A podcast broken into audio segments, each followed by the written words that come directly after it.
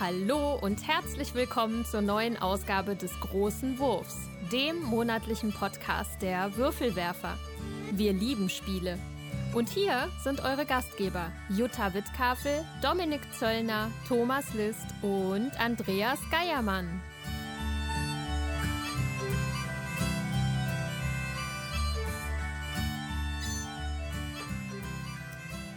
Herzlich willkommen zu den Würfelwerfern. Was ist das denn? Jetzt wird mir hier aus der, aus dem, aus dem toten Winkel wurde mir das, das Intro weggenommen. Aber ist nicht schlimm. Ja, irgendwie, es hat keiner angefangen, da dachte ich, sage ich mal was. Ja, dann mach mal weiter. Ähm, ja. Ja, wir begrüßen euch ganz herzlich zum großen Wurf mit der Nummer 85, heute mit dem Thema Discordia. Ähm, wir hoffen, es geht euch gut und ähm, wie geht's uns denn? Wie sind unsere Statistiken heute? Ich glaube, der Tommy spielt auf diese wunderschöne App an, mit der wir jetzt auch die Jutta infiziert haben. Genau. Die BG Stats App. Genau, ich habe äh, mir vorgenommen, die für dieses Jahr sozusagen zu führen und habe äh, zwischen Weihnachten und Neujahr äh, mich immer wieder mal äh, hier ins Spielehäuschen sozusagen verzogen, um alle. Spiele einzugeben. Wobei ich noch nicht alle habe, muss ich sagen. Wir haben ja immer noch ein ganzes Paket an Mystery Games. Die sind ja verpackt, da weiß ich gar nicht, was da drin ist. Ähm, aber ansonsten habe ich so gut wie alles äh, fast eingegeben und ähm, ja, das hat halt auch eine Weile gedauert, muss ich sagen. Ja, und ähm, so habe ich sozusagen so ein bisschen die Weihnachts-Zwischentage äh, verbracht und arbeiten war ich auch noch. Aber ähm, ich bin sehr interessiert, das Teil jetzt weiterzuführen. Ich finde das sehr spannend, seine Patina sozusagen einzutragen und zu gucken, wie viele Punkte man erreicht hat und so. Ähm, nur der Andreas hat sich irgendwie noch so ein Challenge-Ding gekauft und hat erzählt, äh, das hat ihm gesagt, er soll alle Spiele, die er dieses Jahr noch nicht gespielt hat, spielen. Das werde ich Nein, nein, nicht nicht, nicht die schaffen. ich nicht gespielt habe, sondern die ich noch nie gespielt habe. Aus meiner Sammlung. Also laut der App zumindest. Laut der App. Laut der App, ja. Also ich habe ja etliche Spiele hier eingegeben. Das werde ich auf jeden Fall dieses Jahr nicht schaffen. Alle Spiele, die ich. Möchtest du verraten, wie viele es geworden sind? Äh, es sind bisher über 700 mit 95 Erweiterungen. Das ist schon eine Ja, Menge. das sind doch nur über zwei Spiele pro Tag. Ja, schaue ich nicht. Verständlich. Du hast 700 Spiele in die App eingetragen? Ja. Also als du trägst ja dann quasi ein, was in meinem Besitz ist. Ja. Und das ist dann wohl gut das Wow. Ergebnis hier. okay, okay. Und wie gesagt, und ähm, Ich besitze nur 179 Spiele. ja, du hast auch weniger Platz als wir. 179? Ja. Hast du mehr als ich? Ich bin bei 154. Ja, es hält sich ja die Waage. Ja. Also, ich habe aber noch ein paar Sachen zu verkaufen und deswegen würde ich äh, auf Discord, auf Discord demnächst äh, unsere paar Spiele, Fotos ähm, einfügen, so im Überblick, was wir gern verkaufen wollen und äh, dann schaut einfach mal in Discord rein, dann könnt ihr das Packe sehen. ich auch welche dazu. Ich habe hab da so ein paar im Regal, wo ich mir denke so, ja, war nett, aber das wird nie mehr passieren. Ich glaube, solche hat jeder im Regal. Ja. Und Ja, und das sind ja auch nicht unbedingt schlechte Spiele, aber die werden bei uns halt nicht gespielt. Vielleicht sind sie bei uns einfach an der falschen Stelle, ne? Von daher, genau.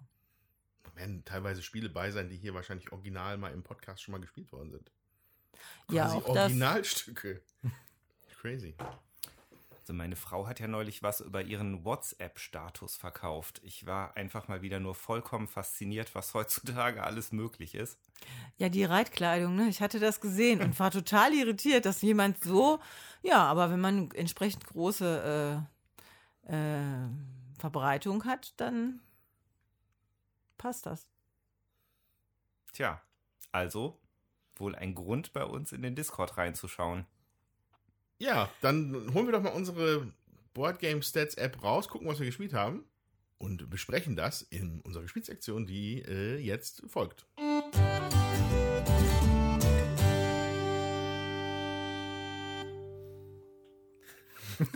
Ich kann nicht Jutta sagen, das ist dann einfach nicht mehr. Also dann wird's wirklich unwirklich. Wer fängt denn an? Ich glaube, heute ist Jutta an der Reihe. Ja, äh, ich fange mal an mit was, was ich gar nicht in die Boardgame Geek Stats eingetragen habe, weil ich ja die erst 2023 gestartet habe. Äh, und ich möchte von was berichten, was ich letztes Jahr noch gespielt habe. Ich habe ähm, eine alte Freundin hier in Altdorf wieder getroffen, mit der ich früher schon ähm, eine Brettspielgruppe zusammen hatte oder wir haben uns getroffen zum Brettspielen mit äh, drei, vier anderen Frauen. Das hat sich dann irgendwann aufgelöst und wir haben ähm, überlegt, wir könnten das ja doch nochmal intensivieren, uns zum Spielen zu treffen. Und ich habe Flügelschlag mitgenommen. Wo man jetzt natürlich denkt, ja, das Spiel ist ja schon relativ alt und ähm, wieso wird das halt, äh, oder wieso habe ich das mitgenommen? Und ich dachte, das ist eigentlich ein cooles Spiel, um, ähm, ja, weil es mir auch Spaß macht, aber auch um Leute an so komplexere Spiele auch nochmal ranzuführen. Das ist jetzt nicht ganz trivial und äh, trotzdem macht es Spaß. Und was mir beim Erklären einfach aufgefallen ist und was ich total super finde, dass es ja nur vier Aktionen gibt eigentlich, die man erklären muss. Eier legen, Vogelfutter nehmen, äh, Vögel ausspielen, Karten ziehen. Das war's.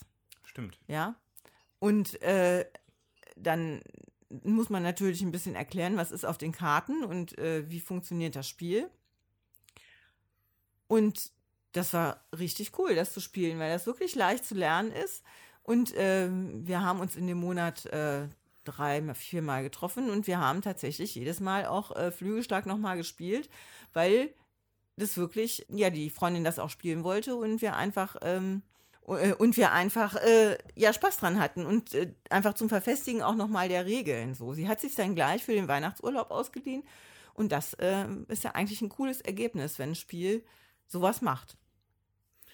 Äh, ja, ein Flügelschlag erfüllt, glaube ich, so momentan im Jahr 2022, 2023 äh, optimal die Rolle als das Gateway-Game, was man sich halt so nimmt, um Leuten ein etwas komplexeres Spiel äh, zeigen zu wollen, die ein bisschen daran heranzuführen. Ich habe das auch im eigenen Umfeld bemerkt. Also, ne, Flügelschlag war uns, war uns ja bekannt von Anfang an. Das Original Wingspan kam ja 2019 raus. Da hatte ich mir das auch tatsächlich auch in, in auf der Spiel, doch in Duisburg hatte ich mir das dann auch schon damals geholt. Ähm, und das ist jetzt aber, das hat sich irgendwie verselbstständigt. Also ich, ich habe es in meinem Bekanntenkreis natürlich auch, also im engsten Bekanntenkreis natürlich auch alles Vielspieler. Aber wenn man dann eine Ebene weiter guckt, welche Leute die jetzt zum Beispiel ans Hobby geholt haben und mit welchen Leuten die halt zwischendurch mal spielen, da steht jetzt immer auch mal so ein Flügelschlag im Regal. Tatsächlich. Weil ich glaube, viele Leute greifen dazu und es funktioniert wunderbar als, Ja. diese, als dieses Gateway-Game. Und ich glaube, das liegt ja, können wir darüber sprechen, woran es liegt, aber ich glaube, es liegt auch ganz stark daran, dass es halt vom Thema her total zugänglich ist. Hatte Flügelschlag nicht auch einen Pöppel gewonnen oder habe ich das falsch in Erinnerung? Den grauen. Also Kennerspiel. Ja. Aber Ach, der, ähm, ich, also ich könnte mir vorstellen, ist das nicht vielleicht auch immer so, noch so ein Qualitätssiegel, das Leute dazu bewegt, ein Spiel zu kaufen oder ist das gar nicht mehr Mm, unbedingt so? Ich glaube, das wäre der rote Pöppel auf jeden Fall. Der, der graue, ich glaube, das, das finden die Leute wahrscheinlich nicht mal, also der, der, der beiläufige Brettspieler, der wird es nicht mal registrieren, dass dasselbe, dass es der gleiche Prozess wäre, dass es halt irgendwie da mit von dieser Jury ist oder so. Ich glaube, das, das Ikonische ist wirklich das Spiel des Jahres. Das ist das, was Ja. Leute checken. Das Kennerspiel ist dann schon wahrscheinlich wieder ein Level zu spezifisch. Also ich hatte da mal Zahlen zugehört, dass der rote Pöppel dich wohl direkt locker sechsstellig macht für deinen Exemplaren und der graue sch- verschafft dich dann vielleicht so zu 10.000, 15.000 weiteren Exemplaren. Also Faktor 10 ist da drin. Okay. Ja, krass. naja gut, die Zielgruppe ist Ja, die ist ganz sicher kleiner, ja. ja. Ja, auf jeden Fall. Ich finde auch das Naturthema, ne, das zeigt sich ja in äh, vielen Spielen, die jetzt irgendwie rauskommen, dass so ein Naturthema mit Tieren oder ähm, dass sich das immer gut verkaufen lässt. Ne? Ähm, und das macht natürlich auch viel aus, finde ich. Also auch jeder, der, sag ich mal, mit offenen Augen durch die Natur geht oder auch in der Stadt, der sieht eben auch Vögel gibt's halt überall, ne? Und ich, das ist halt einfach auch schön. Also die Illustration ist schön und äh, dass man da was mit verbinden kann. Ja, ähm, also es war ja auch aus, aus meiner Sicht damals, hat mich das ja auch angezogen, dass man dass es mal was anderes ist. Das, also das, ich ich habe nach was anderem gesucht. Ich glaube, viele andere Leute suchen nach etwas, nach dem sie, mit dem sie überhaupt was anfangen können. Ich meine, wenn ich hier ins Regal gucke, äh, einfach jetzt total random, Excavation Earth, irgendwelche bunten Aliens, ja, Descent steht da drunter, irgendwelche Orks, die sich gegenseitig die Köpfe abschlagen. Da ist der normal, der, der Normalbürger, der Normalspieler ja erstmal total abgeturnt von das, weil das einfach schon viel zu geeky und zu nerdy ist. Ja. Und das, das hast du halt mit Flügelschlag überhaupt nicht. Ja. Elizabeth Hargrave hat ja jetzt auch eine Umfrage gemacht, wo sie wissen wollte, wie man denn an das Thema Flügelschlag zu an Vögel überhaupt herangekommen ist. Also sprich, als sie hat gefragt, hat man vorher sich schon für Vögel interessiert und ist dadurch an Flügelschlag gekommen oder ist man durch Flügelschlag dahin gegangen und hat sich mehr mit Vögeln auseinandergesetzt? Ich weiß Ah, leider ich gar nicht. auf Letzteres. äh, Ich weiß gar nicht, was dabei rumgekommen ist. Das war, glaube ich, auch erst letzte Woche, wo ich das gesehen habe. Mhm. Fand ich auf jeden Fall auch sehr interessant. Vielleicht ist auch die Umfrage noch nicht abgeschlossen. Keine Ahnung. Ich würde mal auf Letzteres tippen. Ja, ähm, ich hätte noch zwei Fragen zu dem Thema an unterschiedliche Leute. Das heißt, ihr müsst euch jetzt absprechen. Jutta, von dir würde ich gerne noch wissen, hast du denn mit deiner Freundin direkt mit den Erweiterungen gespielt? Oder Ja, habt ja, ich habe die zusammengepackt. Äh, ich sortiere die nicht mehr auseinander. Äh, ich habe auch die alten Boards weggeschmissen äh, von der Erstausgabe, also von, Ja. dem, von dem Grundspiel. Äh, die haben wir nicht mehr. Ähm, weil ich finde, für mich persönlich, mich reizt das immer, mit der Ozeanien-Erweiterung zu spielen, weil ich für mich persönlich finde, ich habe durch diese ähm, äh, Blüten-Tokens, die es da gibt, das sind ja Joker, äh, habe ich viel mehr Möglichkeiten und dann zieht sich das für mich nicht so zäh. Das andere ist für mich artet zum Teil in Arbeit aus oder ich fühle mich zu stark äh, gehindert im Spielfluss. Ähm, und das, ähm, da merke ich für mich, ich, ich empfehle das auch nur mit der Ozeanien-Erweiterung. Ja, Also, Ja. weil ich einfach finde, das spielt sich flüssiger, flotter. Und Andreas, ich erinnere mich, dass du mal ähm, berichtet hattest, dass du dir die ähm, Flügelschlag-App gekauft hast und äh, da auch sehr begeistert von warst. Ähm, Ähm, hat die sich auch bewährt für dich oder? ich glaube, man muss das ein bisschen auseinanderhalten. Also App, Also das Spiel meine ich. genau, also ich habe das, dies, das Computerspiel, das PC-Spiel auf Steam. Ach so, ah. Flügelschlag. Ja. Ich weiß nicht, ob es da, ich glaube, es gibt wahrscheinlich noch eine andere App oder so. Oder vielleicht ist das Spiel auch mittlerweile als App erhältlich. Das Spiel gibt es als App, deshalb. Ja. Ähm, ich weiß nicht, ob es ein oder dasselbe ist, aber die, das PC-Spiel von Flügelschlag ähm, hat sich bewährt.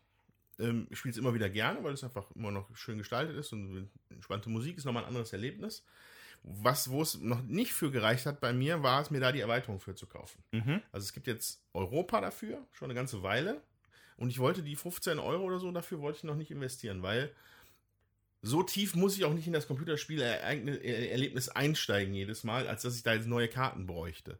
Ja, ich, ich mache das, wenn ich gerade mal irgendwie eine halbe Stunde irgendwie Zeit vertrödeln möchte und ach, Flügelschlag war ja nett, dann spiele ich das. Aber dann hat, ist der Umfang des normalen Spiels ja auch völlig ausreichend. Ja. Wo du gerade den Preis genannt hast, da ist mir die Nesting-Box Oh eingefallen. ja, Oh das ja. habe ich gesehen. Die hat Flügel, ach, die hat Flügelschlag, die hat Feuerland ja jetzt angekündigt für 60 bis 70 Euro. 84 gibt's bei Spieleoffensive. Ja, 84, wer hat denn von euch da 99. Interesse dran zuzuschlagen? Was ist das? Das ist eine große Box, wo alles reinpassen soll mit einem kleinen Insert. Ohne jegliches Spielmaterial. Ich habe kein Interesse. Ich auch nicht. Bei uns wird's, ich diskutiere gerade heiß ähm, ich hätte da schon Interesse dran, weil ich habe mit, mit, wo ich glaube auch in der Geschichte zu kommen werde, mit Asien bin ich ja Besitzer aller Erweiterungen und ich finde es langsam, ich hätte gerne eine Lösung dafür. Und ich habe auch, auch schon informiert in Richtung selber 3D-Drucken oder sowas. Da, es gibt nichts entsprechendes für diese Menge. Es ist einfach sehr viel. Die sind sehr viele Ja. Karten mittlerweile. Die sind gesleeved, dadurch sind sie sehr groß. Ja. Das, es türmt sich so ein bisschen das Material. Ähm, man kriegt es, man kriegt auch auf gar keinen Fall die äh, ganzen Erweiterungssachen mit in die Hauptbox. Das heißt, es ist alles verteilt und das nervt mich. Deswegen wäre ich so ein, ja, so ein Blödmann, der sich für so ein Nesting-Box interessieren würde. Der Preis ist natürlich für mich abschreckend, weil ähm, es ist halt eine Menge Geld für eine Box mit 60% Luft drin. Wobei, was, wenn ich, was ich mir an Bildern angeschaut habe, ich glaube, das Inlay darin könnte mich überzeugen, dass der Preis schon gerechtfertigt ist. Weil das sieht, das sieht schon ganz nett aus, aber man müsste, ich müsste das Ding halt mal in der Hand haben, um das wirklich bewerten zu können.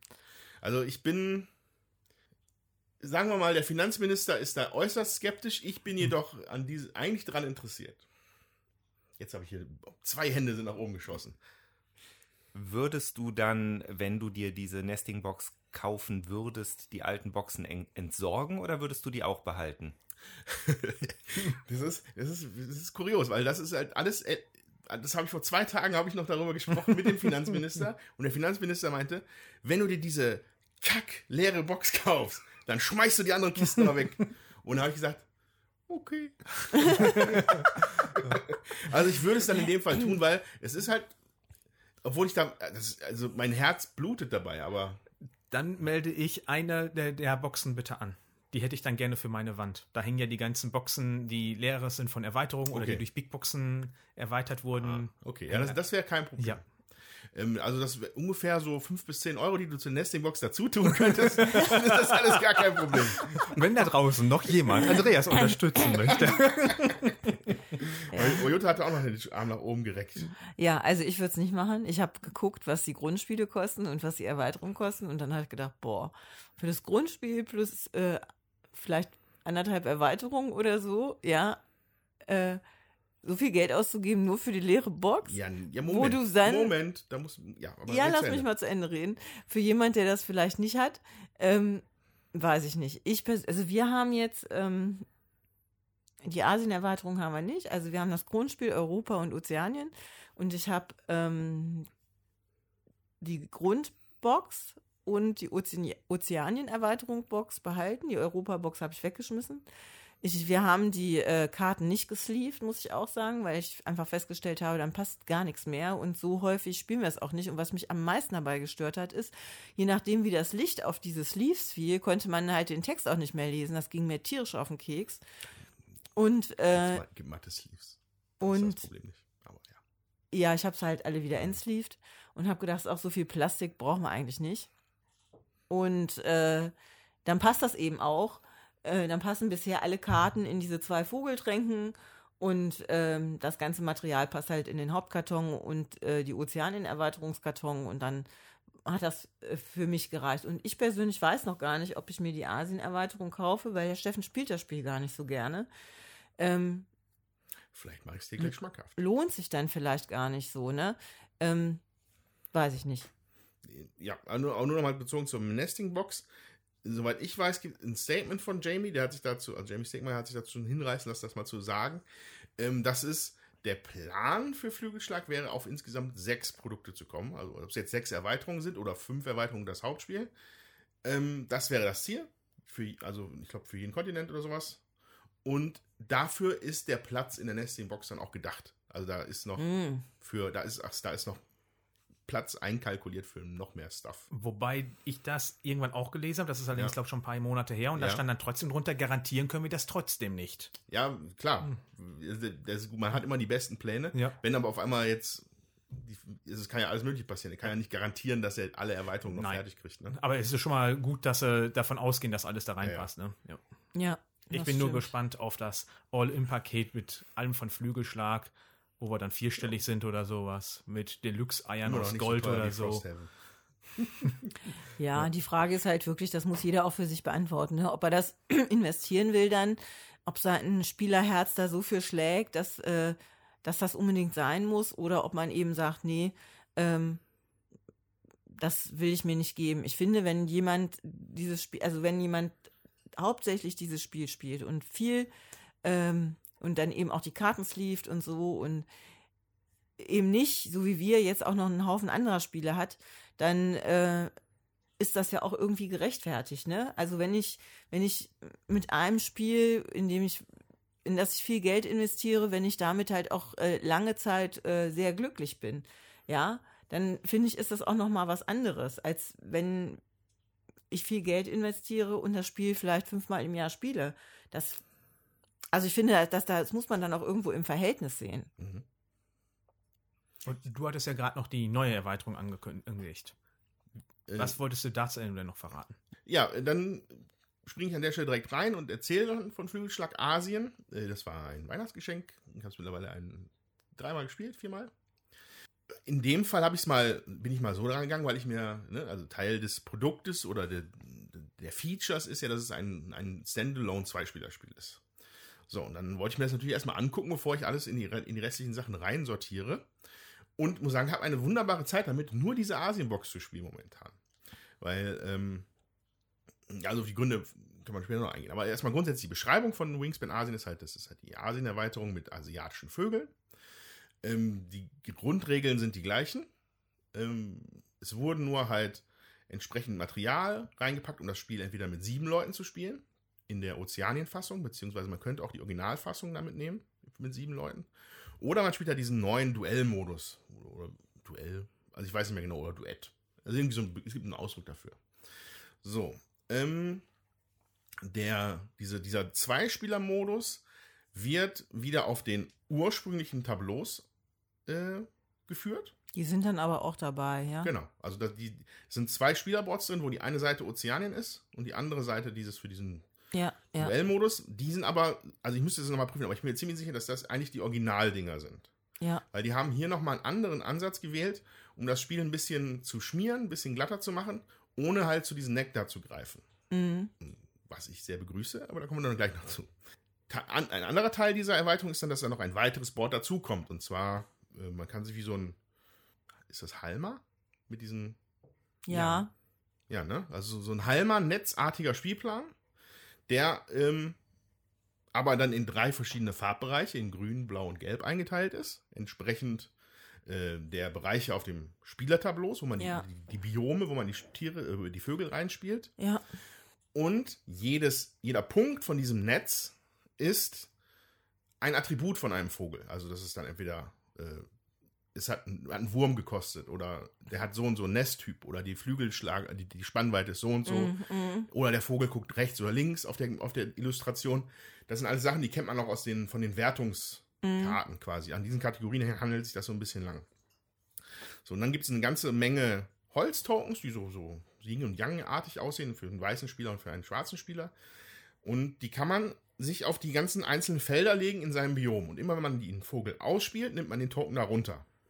Und darf ihn danach platzieren. Also es wichtig ist, dass man guckt, okay, wenn es jetzt ein Waldvogel war, also im grünen Bereich, dann darf man auch nur in dem grünen Bereich auf diesem Netz diesen Marker dann legen. Mhm. Mhm. Und das, die, den Knotenpunkt, den man auswählt, der muss halt irgendwie mit dem Vogel zu tun haben, den man gerade gespielt hat. Das heißt, man guckt entweder auf den Nesttyp oder was er halt gefuttert hat oder so weiter und so fort. Mhm. Und dann darf man den einfach drauflegen. Wichtig ist, am Ende des Spiels kriegt man so viele Punkte, wie man zusammenhängende Dinger platzieren konnte. Okay. Es geht nicht um, um Mehrheiten oder sowas, sondern es geht wirklich nur um das größte zusammenhängende Netz, was du schaffen konntest. Wo man natürlich sich aber auch in die Quere kommen kann und sich ein bisschen gegenseitig halt belauern und, und äh, ne, Abschneiden Schnippchen kann auch. schlagen kann. Mhm. Genau. So.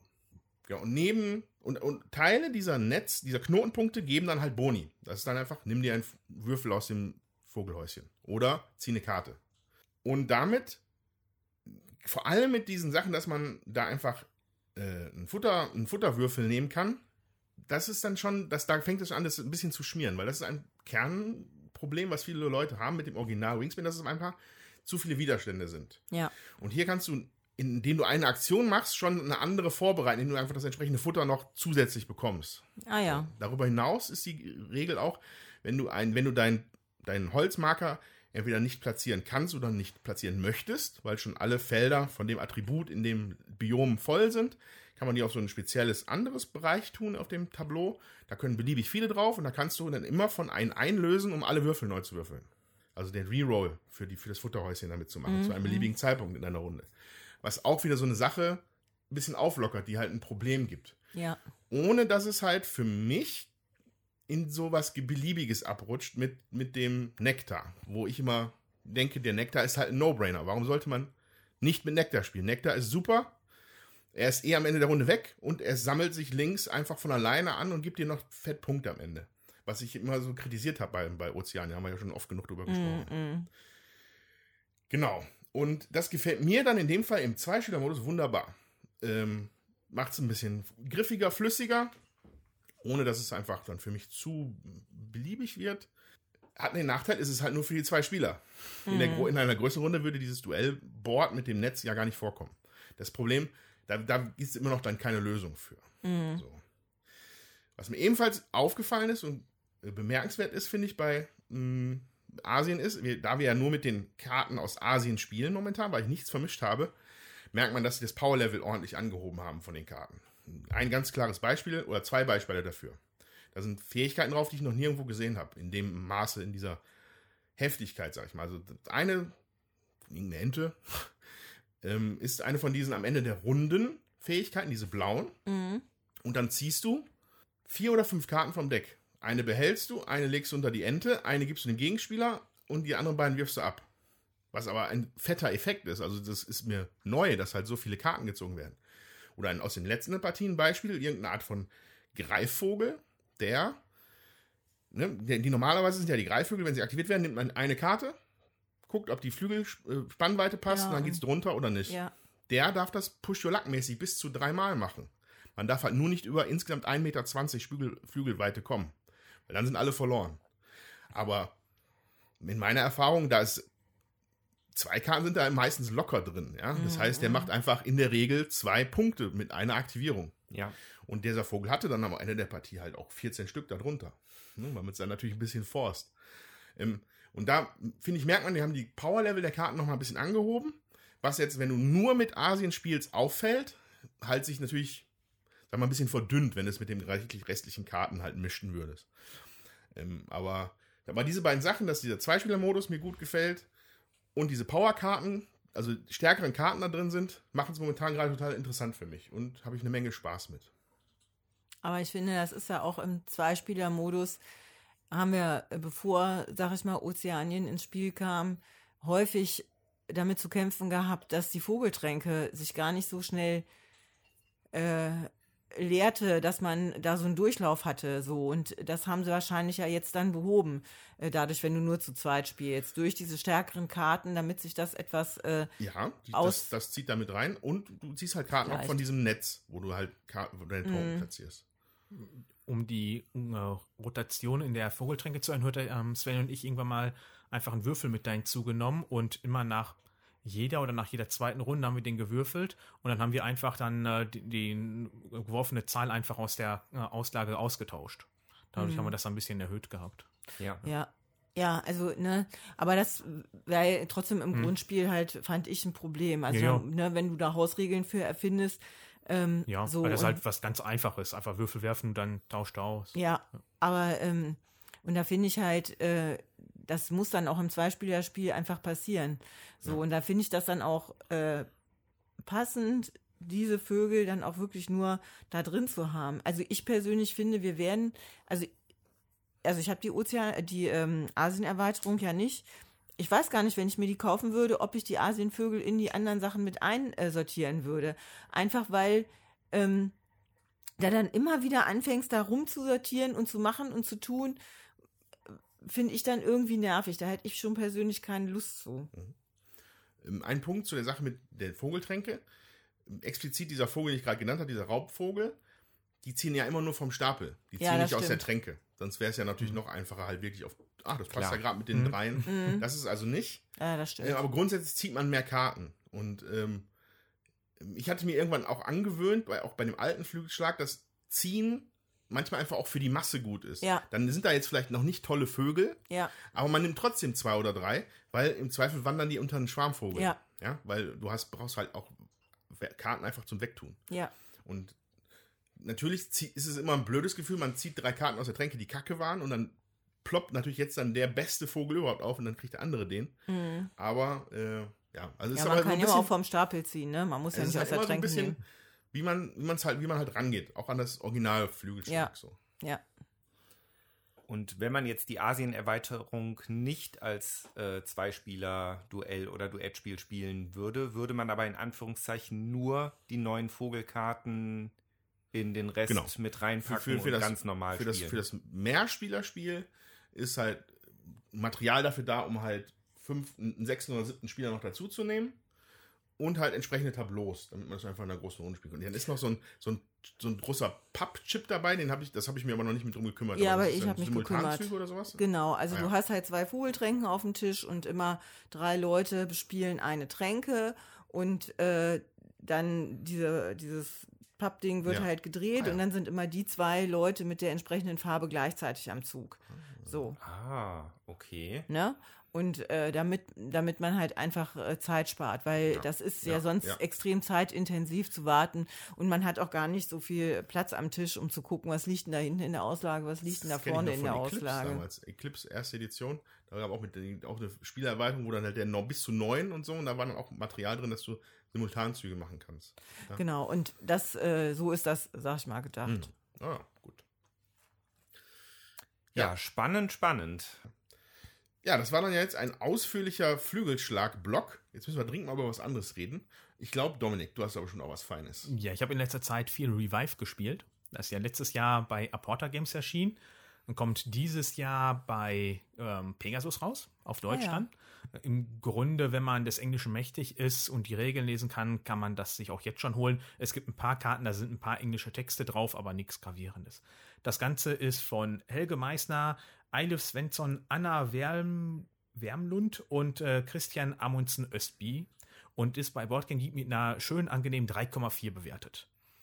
Das Spiel spielt in 5000 Jahren in der Zukunft, äh, nach einem Weltuntergang mal wieder und wir versuchen mal wieder die Erde neu zu bevölkern. Ähm, merkt man genau null meiner Meinung nach. Also ich glaube, beim letzten Mal hatte ich über Resist gesprochen, wo man ja merklich das Thema spürt. Äh, hier ist im Grunde, ja, wir machen da auch was, aber was ist vollkommen Wumpe.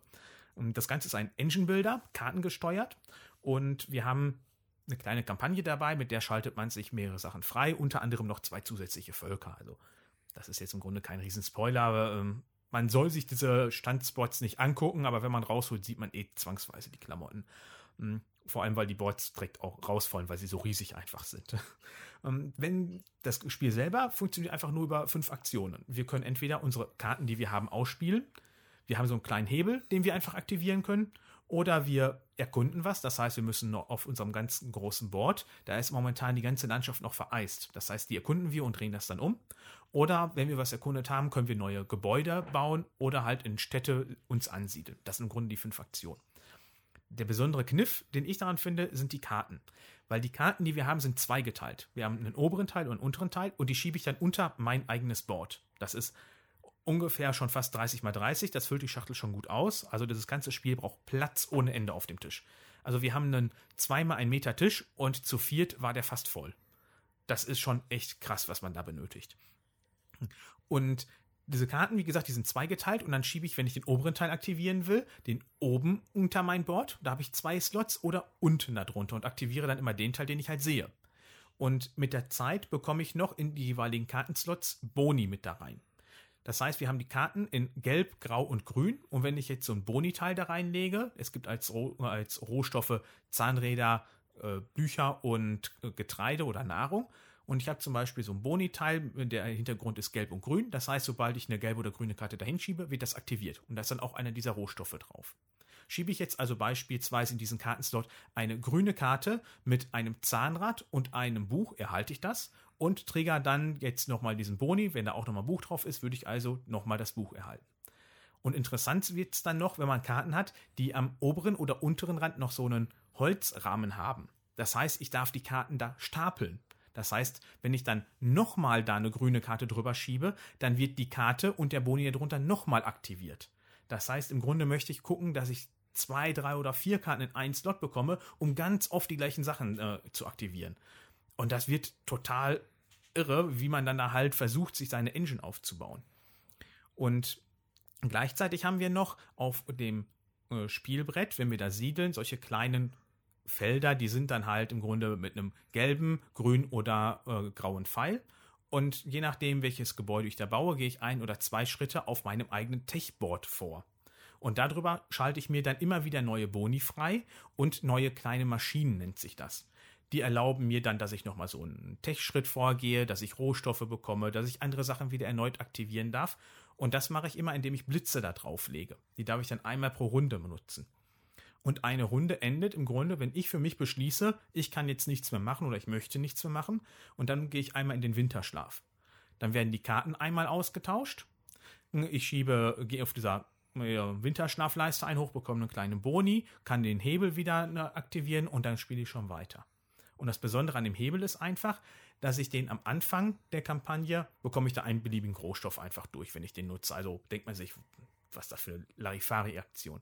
Interessant wird es dann später, wenn ich dann eine von den anderen Mitspielern ausgespielte Karte aktivieren darf. Also dann, weil da sind dann auch nochmal Aktionen bei, dass ich eine zusätzliche Karte auf einmal spielen darf oder sowas. Das heißt, wird viel interessanter dadurch. Also man merkt schon, obwohl es nur fünf Aktionen sind, ist viel dabei, worauf man achten kann. Es ist merklich komplex, obwohl man am Anfang denkt, fünf Aktionen, was soll dann hier groß bei rumkommen? Ähm, ich bin super begeistert von diesem Spiel. Es ist immer wieder abwechslungsreich.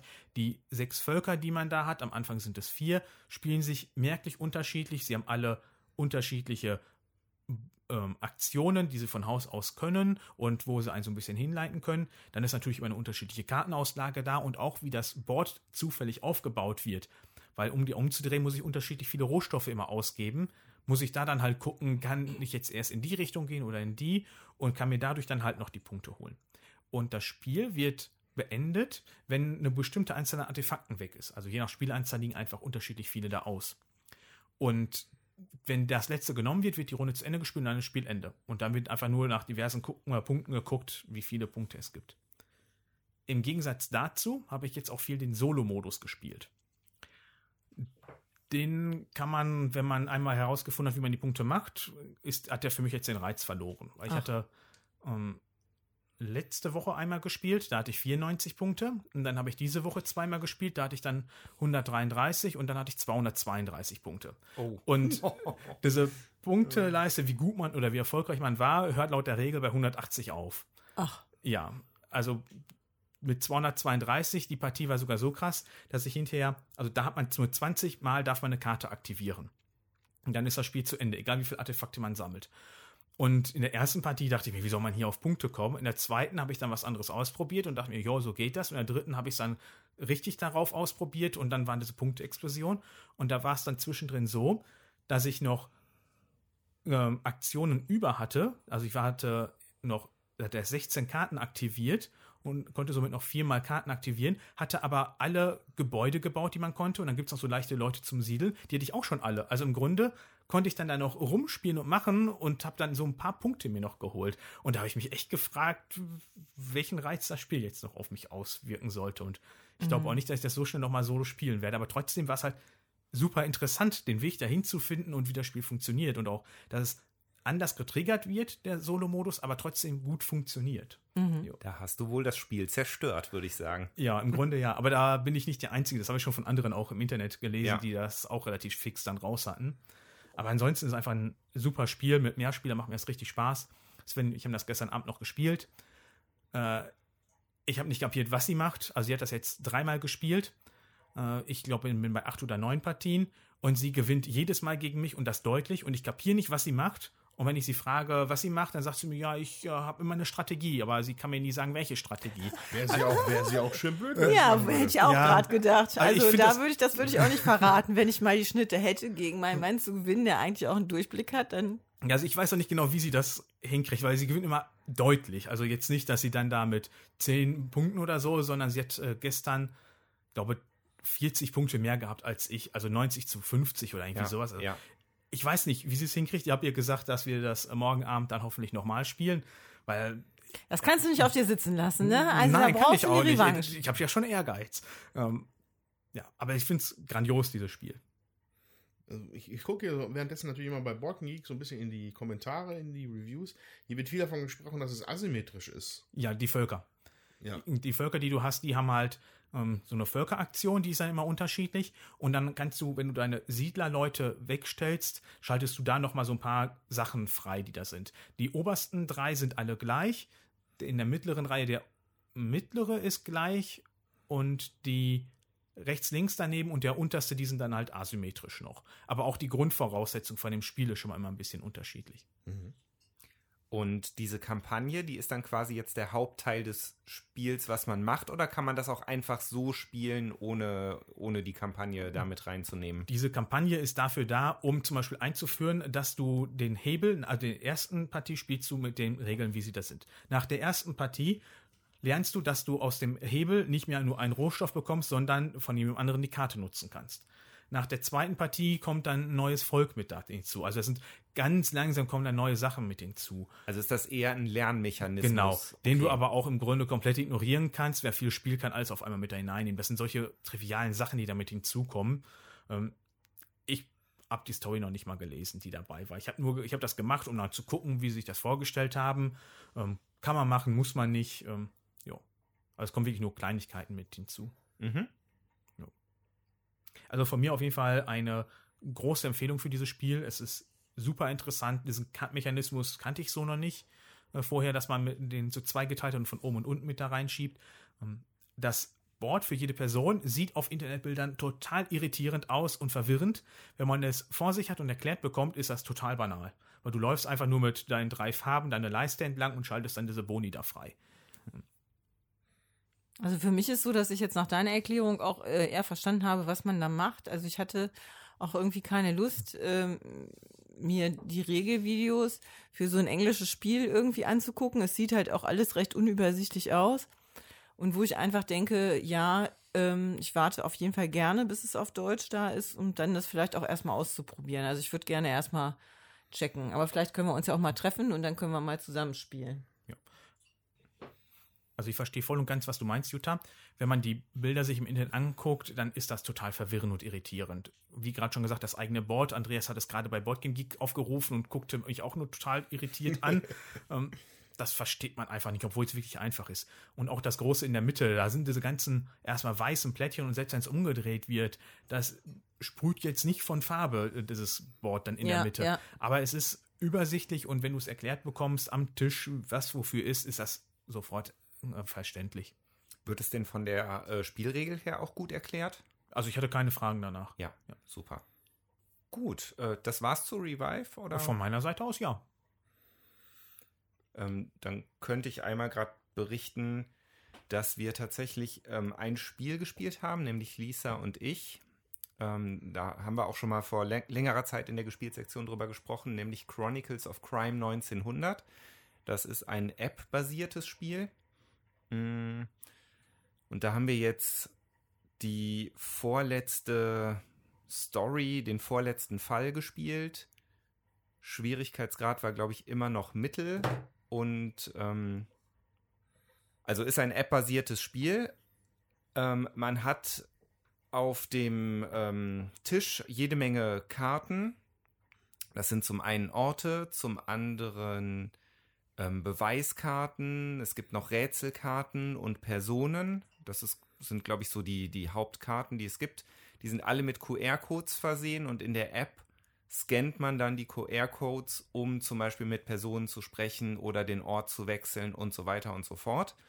Es gibt auch einen ganz interessanten Teil, nämlich ähm, manche Orte kann man genauer untersuchen und da kann man sich dann auf dem Smart-Gerät oder, falls vorhanden, auch mit der, ich weiß nicht, AR oder VR, VR, VR, IA-Brille, ähm, kann man sich den Ort tatsächlich anschauen, also komplett in 3D und dann dem anderen Spieler beschreiben und der, der kann passende, ähm, passende Karten raussuchen. Es gibt so einen ganzen Haufen Karten, wo dann zum Beispiel Waffen oder Schriftstücke, Kunstwerke, ganz, ganz, ganz viele Karten. Der kann die dann halt raussuchen anhand der Beschreibung, die er bekommt. Und dann kann man die halt hinterher scannen und findet dann halt heraus, was man da jetzt genau entdeckt hat.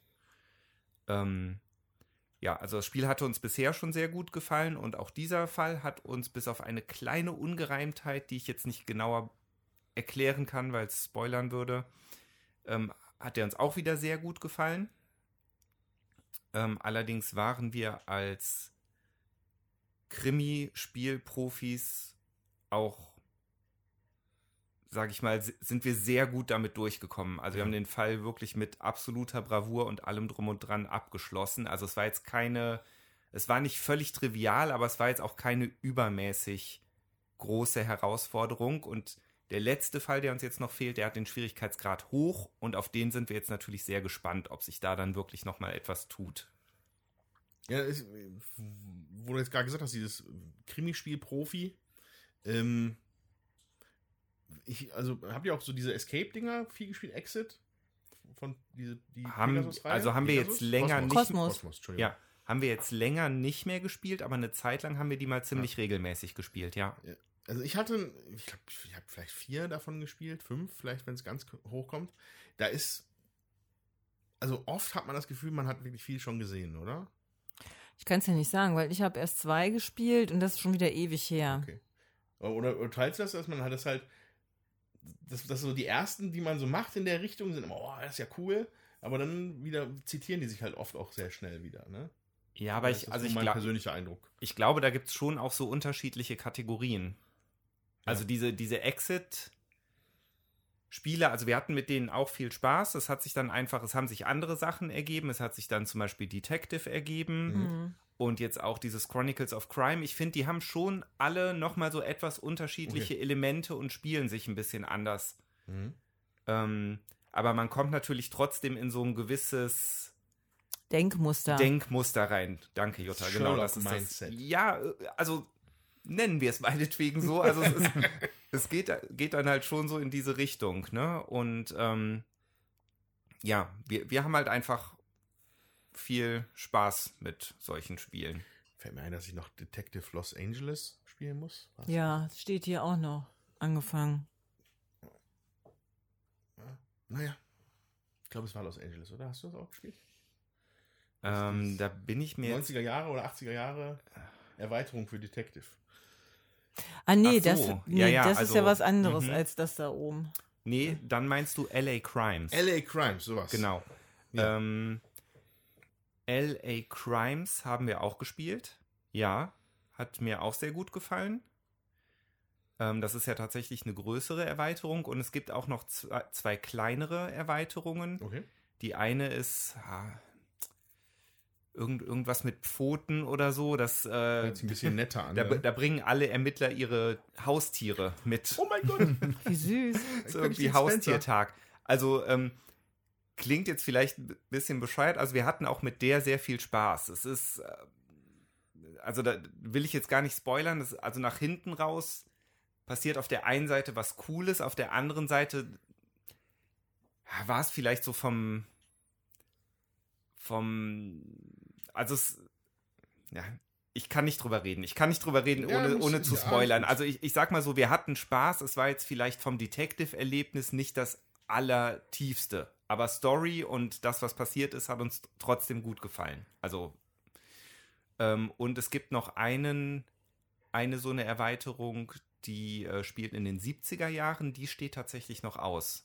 Da ähm, freue ich mich auch drauf, wenn wir die eines Tages spielen werden. Aber ja, Ja, Also ein Blick bei Walking Geeks zeigt äh, Detective, dann äh, halt LA Crimes als wahrscheinlich große Erweiterung. große Erweiterung, dann Ja. Detective Signature Series Genau. ist dann das mit Petty Officer, das war anscheinend das mit den Haustieren, das habe ich kurz aus der Zusammenfassung gelesen. Dann gibt es noch einen Dick Deeper, Ja. was dann allerdings wieder das Standalone Case Natural Causes ist. Das weiß ich dann schon wieder nicht. Oder Sta- und Case, Case 6 Suburbia, das ist wahrscheinlich dann der sechste Stapel für das Basisspiel. Also gibt es anscheinend dolle Also Sachen. Suburbia ist, glaub, ist glaube ich, ein Download-Fall. Da bin ich mir jetzt aber nicht hundertprozentig sicher. Ich, wir haben auf jeden Fall auch noch einen Download-Fall ge gespielt und der gehörte aber, glaube ich, zu irgendwas dazu. Eventuell war das noch ein Erweiterungsfall für LA Crimes oder so, Also, aber es ist okay. jetzt auch schon wieder so lange her und wir haben so viel gespielt, dass ich es gar nicht mehr hundertprozentig sagen kann. Ja, aber das ist es alles ist, seit ähm, 2018 steht hier. Also das ist ja schon gefühlt 1000 Jahre her. ja, Da habe ich angefangen. Aber ne, ich, also ich kann es nach wie vor sehr empfehlen. Sowohl Detective hatten wir sehr viel Freude mit. Ich bin auch gespannt. Wir haben ja zu Hause auch noch liegen das Nachfolgespiel.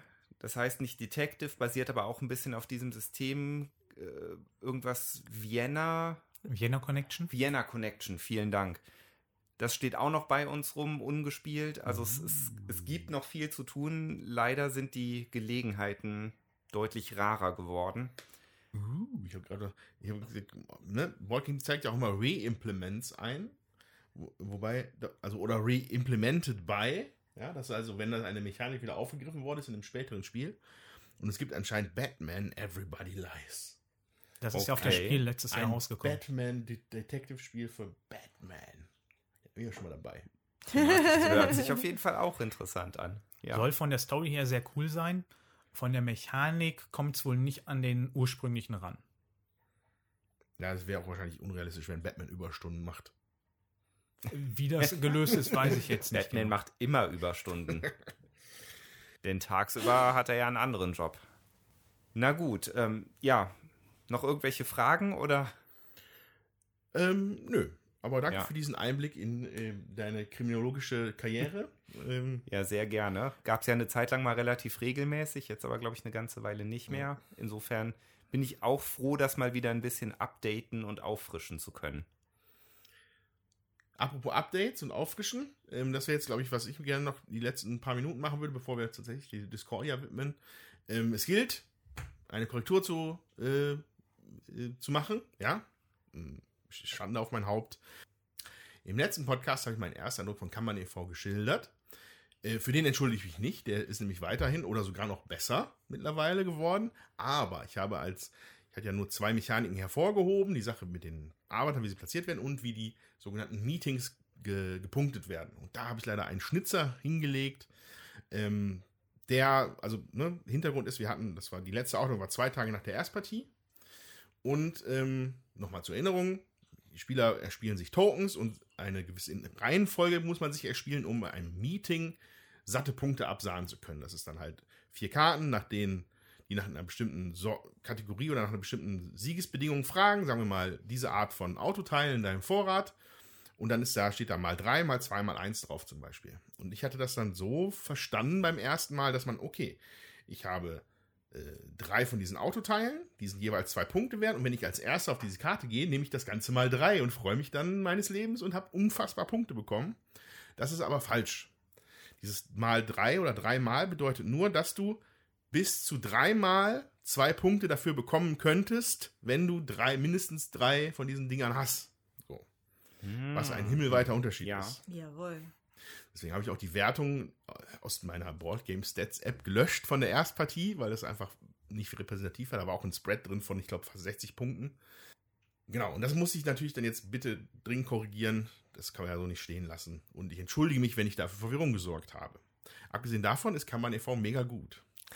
Ähm, ich habe äh, jetzt auch eine Zweispielerpartie hinter mich gebracht, habe Nicole dazu überreden können.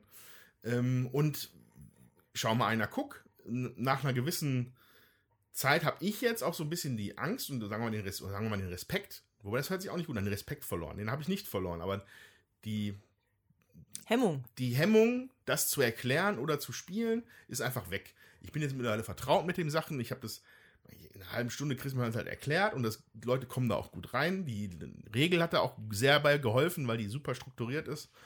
Und äh, ich bin da jetzt sehr zuversichtlich, dass ich das in Zukunft immer gut erklären kann, ohne Fehler auch spielen kann. Und ich das vielleicht hier auf diesen Tisch irgendwann mal in der Zukunft bringen könnte, vielleicht. Wir schauen mal. ähm, auf jeden Fall kann man e.V. super. Ähm, genau, soviel zu der Korrektur. Dann würde ich jetzt sagen, widmen wir uns unserem Hauptthema, von dem ich überhaupt keine Ahnung habe. Ich bin ganz gespannt. Jutta wird uns bestimmt einen kleinen Überblick geben zu Discordia und zwar auf der anderen Seite von dem hier.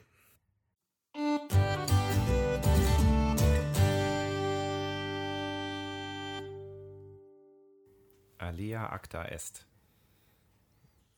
Keyboardus, Tastus, Drückterus.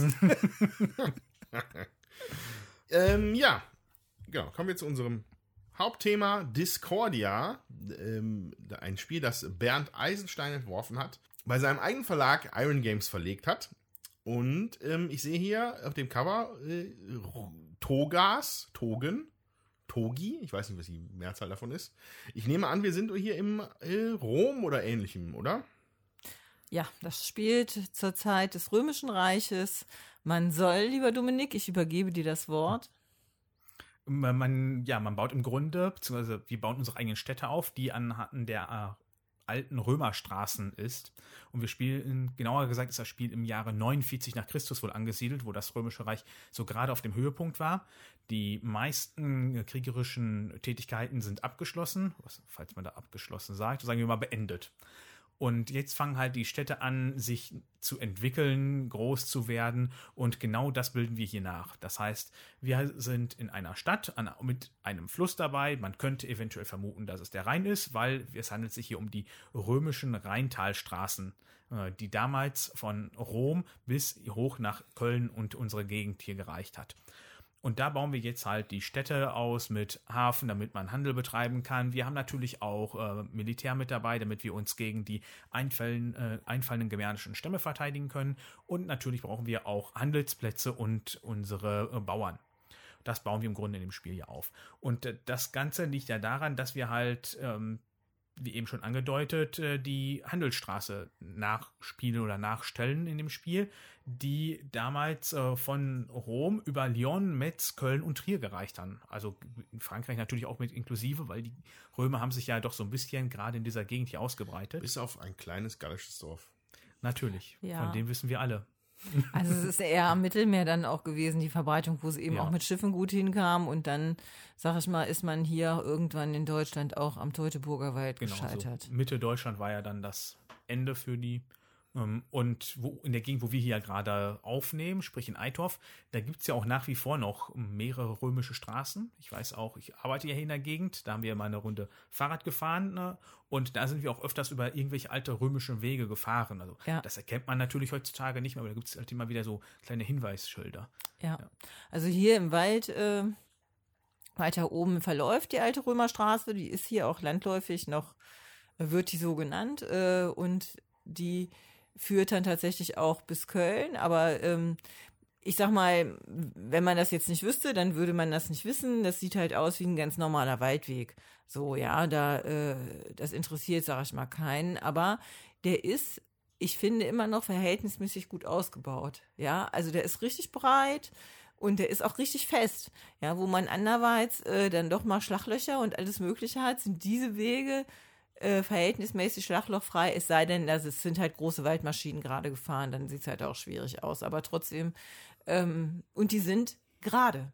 Ja, also die, die laufen auch schnurgerade auf ein Ziel, sag ich mal, zu, nämlich Richtung Köln. Das ist schon ähm, sehr interessant auch. War wohl früher doch alles besser. Da gab es noch Qualität. Ja, ganz, ganz nee, das früher. würde ich nicht sagen, aber die sind halt da, also die hatten ja, man merkt halt, dass die anderen Straßen sich dann schon auch an den ähm, äh, Eigentumsverhältnissen, sag ich mal, zum Teil anpassen oder eben auch an die äh, Höhenlagen oder so, weil sie sich dann irgendwie schlängeln. Aber die Römerstraße, die läuft halt wirklich geradeaus, Schnur Richtung Köln. Ja, es ist ja das berühmte geflügelte Wort von alle Straßen führen nach Rom. Ja, Das kommt ja auch von nicht von ungefähr. Ähm, es waren halt, ne, jede Menge Seitenpfade natürlich auch, aber dieses große Netz war natürlich eine zivilisatorische äh, Leistung damals, ja, die auch den, Absolut. die den Römern auch viel geholfen hat, ihre Truppen, ihre Waren zu bewegen ja. und so. Also vorher waren ja, wenn dann nur so irgendwelche Schlammpfade.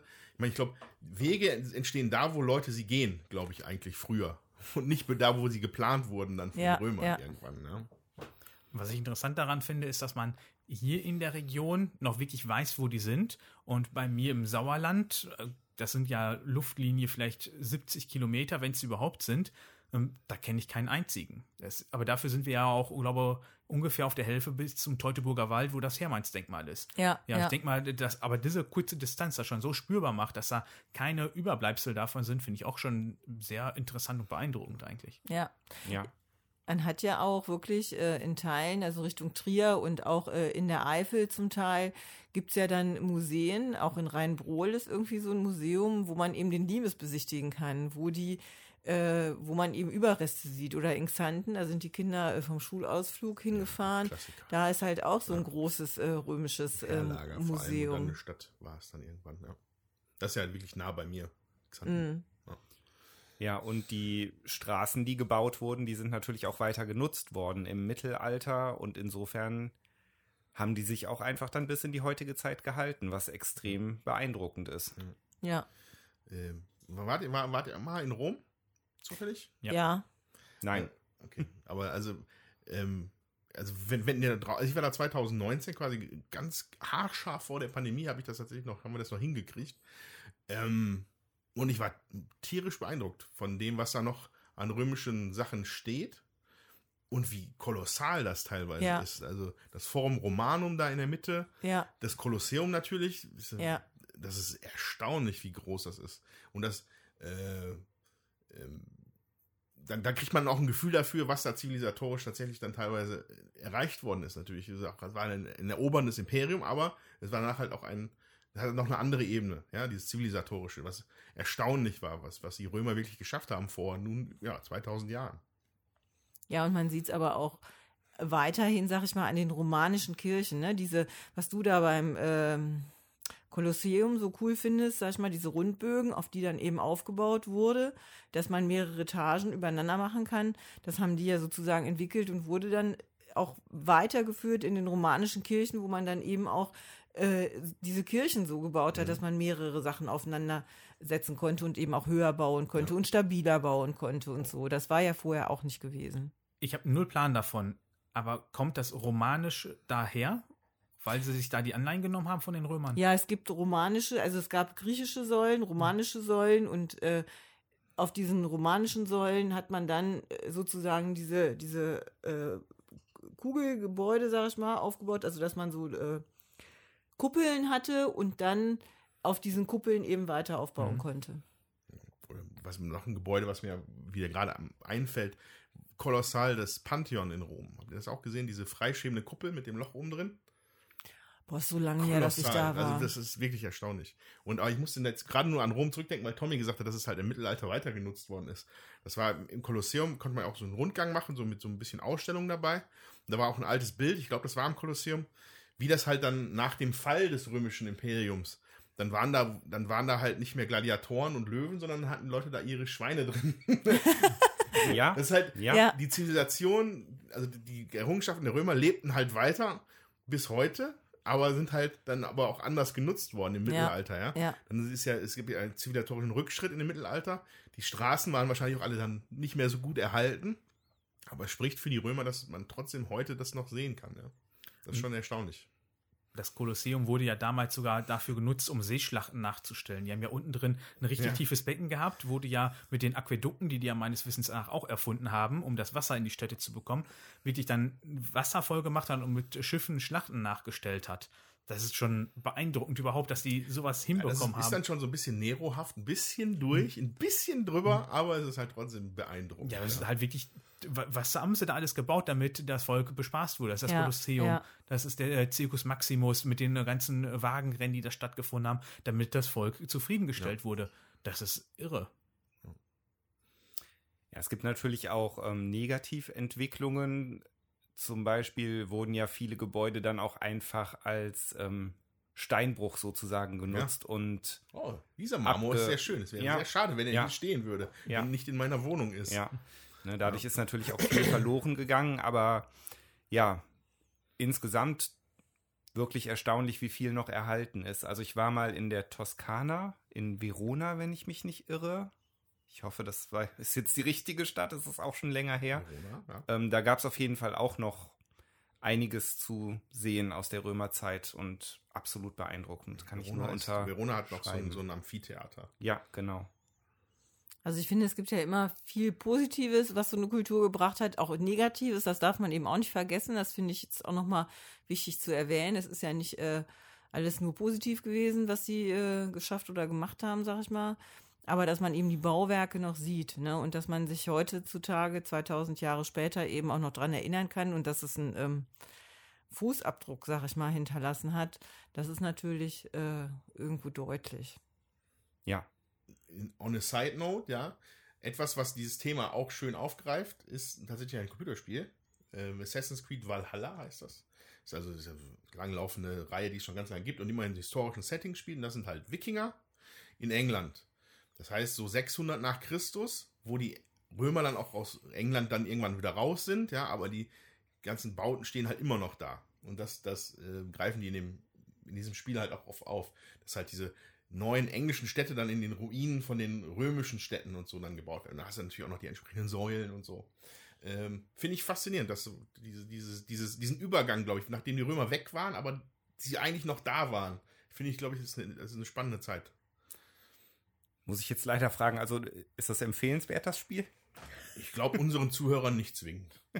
Und mir? Dir vielleicht, wenn du mit Assassin's Creed was anfangen kannst? Ah, Okay, reden wir später nochmal Ja. drüber. Okay.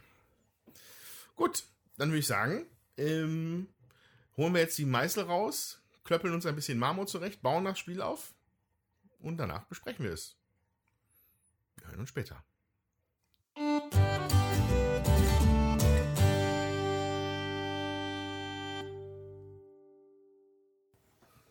So, quo vadis, liebe Würfelwerfer?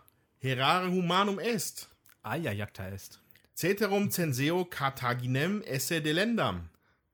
Lucius rusticus est. Ave Caesar, Populus clamat. Das war der erste Satz aus meinem Pecunia non olet.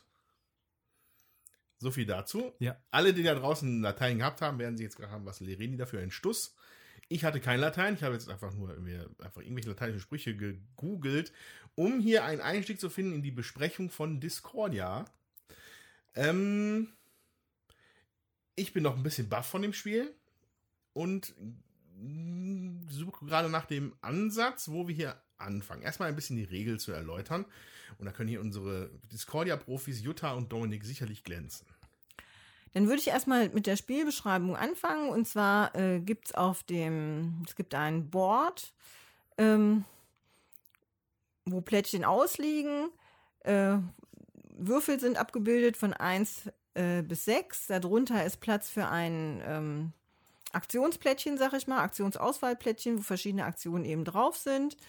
Ähm, darunter liegen Stadtplättchen aus, je nachdem, wie viel äh, Menschen mitspielen, dementsprechend äh, in Reihen viele ähm, Plättchen. Also bei vier Leuten waren das jetzt 6 mal 4, 26 Plättchen. 24. Äh, 24 Plättchen, Entschuldigung, natürlich 24 Plättchen. Ähm, oberhalb äh, dieser Würfel ist dann abgebildet ähm, eine Reihe, wo ein Schiffchen fährt. Das ist, äh, zeigt an, ähm, welche Sonderaktion äh, diese Runde gemacht werden kann, wenn da ein Würfel liegt, äh, wo das Schiffchen äh, sich befindet. Und darüber sind noch die Plättchen für die Germanen. Germanenangriffe, die dann da eben kommen. Jede Runde kommen zwei Germanenangriffe, die werden äh, zusammengelegt aus äh, jeweils drei A und ein B-Plättchen, äh, nee, drei A und ein C-Plättchen und äh, drei Und einem D-Plättchen. Da gibt's halt auch verschiedene im Spiel, sodass das nicht immer die gleichen sind. So. Dazu hat jeder Spieler vor sich ein Spielerboard. Das ist ähm, zusammengeklebt aus einem dünneren Plan. Da drauf kommt ein, wird ein dickerer Plan geklebt. Das muss man händisch machen, bevor man zum ersten Mal spielt. Mit zwei Entwicklungsleisten, sag ich mal, wo Sterne eingefügt werden können und Ausbauplätzen, äh, um seine Sp- Stadt zu vergrößern. Größern. Darunter ist noch eine Leiste, ähm, wo ähm, ja, wie schme ich weiß nicht, was das bedeuten soll, aber wo man so einen Ring vorwärts schiebt, ähm, womit man eben dann ähm, der anzeigt, wie, wie viel Männchen man von seiner Auslage, die man da halt nachher hat, abziehen darf. Die man zählt, sozusagen. Genau. Das ist so im Groben der Übersichtsplan, sag ich mal. Vielleicht macht der Dominik mal weiter. Im Grunde ist das ganze ja ein Dice Placement Spiel. Das heißt, wir haben hier ganze drei Würfel nur zur Verfügung und die Person, die gerade dran ist, würfelt erstmal überhaupt, sucht sich dann einen aus, der ist für die anderen raus aus dem Spiel, macht damit eine Aktion und die anderen dürfen dann die jeweiligen Würfel noch selber für sich nutzen. Die können auch alle den gleichen dann nutzen. Die Würfel haben drei Farben, äh, gelb, rot und blau. Das ist noch relevant für die Plättchen, die wir selber in unserer Stadt gebaut haben. Und wie wählen wir jetzt überhaupt eine Aktion aus? Wenn wir uns für einen Würfel entschieden haben, hatte Jutta ja eben schon bei den jeweiligen Würfelwerten auf dem gemeinsamen Board die Aktionsplättchen angesprochen. Da sind immer bis zu drei abgedruckt, zwei oder drei. Man kann auf jeden Fall immer Sterne nehmen, die man eben benötigt, um zu entwickeln. Oder man kann seine Stadt ausbauen. Man kann neue Gebäude bauen, wenn man die Stadt weit genug ausgebaut hat. Oder man platziert seine Angestellten auf seinem eigenen Board. Angestellte. Ja, oder seine Bevölkerungsleute. Das sind ja, keine Ahnung. Handwerker. Man- Handwerker, Bauern, sind das sie. Sklaven. Ja. Hm, Auf jeden Fall, der Kniff bei diesem Spiel ist, wir spielen insgesamt vier Runden mit jeweils fünf Jahreszeiten. Ja, die Römer hatten damals fünf. Und wer es schafft, vor dem Ende der letzten Jahreszeit alle zu platzieren, hat sofort das Spiel gewonnen. Ansonsten gewinnt die Person bei Spielende, die am wenigsten der Leute noch über hat. Und das Ganze ist jetzt so getriggert, dass bei diesen einzelnen äh, Gebäuden in unserer Stadt sind immer Würfelwerte mit abgebildet. Und wenn ich jetzt einmal die Aktion mache, mit dem Würfel beispielsweise, ich wähle jetzt eine gelbe 5 aus und darunter ist die Aktion zur Verfügung, dass ich auf meinen gelben Städten äh, Leute platzieren darf. dann äh, platziere ich immer auf einen so einem Halbkreis, da sind unterschiedlich viele Leute abgebildet, einfach so viele von meinen Angestellten wieder abgebildet sind. Hat jetzt das gelbe Plättchen auch noch äh, eine äh, gelbe 5 als Würfelwert darauf abgedrückt, darf ich automatisch nochmal einen so einen Kreis füllen. Und da kommt dann der Clou ins Spiel, dass wir immer wieder gucken, dass wir entweder versucht man es mit vielen unterschiedlichen Würfelwerten oder mit vielen ähnlichen Würfelwerten, äh, sich eine kleine Maschine aufzubauen. Weil wenn man seine Technologieleiste weiter nach oben treibt, dann kommen wir hinterher zu dem Punkt, dass bei Blau, Gelb und Rot je nach Level, wie weit wir entwickelt haben, die Würfelfarbe egal ist, sondern nur noch die Würfelzahl relevant ist, dass wir Leute einsetzen können. Und äh, wenn jetzt eine Jahreszeit abgeschlossen ist, dann wird erstmal geguckt, was denn der Germanenangriff überhaupt mit uns macht. Das heißt, da liegen diese zwei Plättchen. Der eine sagt uns den Malus, den wir erhalten, wenn wir es nicht schaffen, sie zu bekämpfen. Und der andere gibt uns einen Bonus. Der Malus kann sein, dass wir Stadtteile abreißen müssen, dass wir Sterne abgeben müssen, die in unserem Vorrat bisher liegen, dass wir zusätzliche Leute aus dem Beutel ziehen müssen. Hm, äh, und der Vorteil kann sein, dass wir halt neue Plättchen bekommen. Wir dürfen Personal in den Beutel zurückwerfen.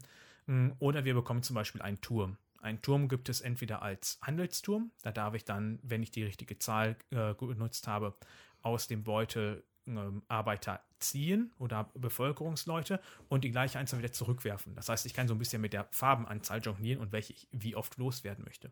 Oder ich bekomme einen Militärturm, der zählt dann einfach mit für den Barbarenangriff mit. Hm.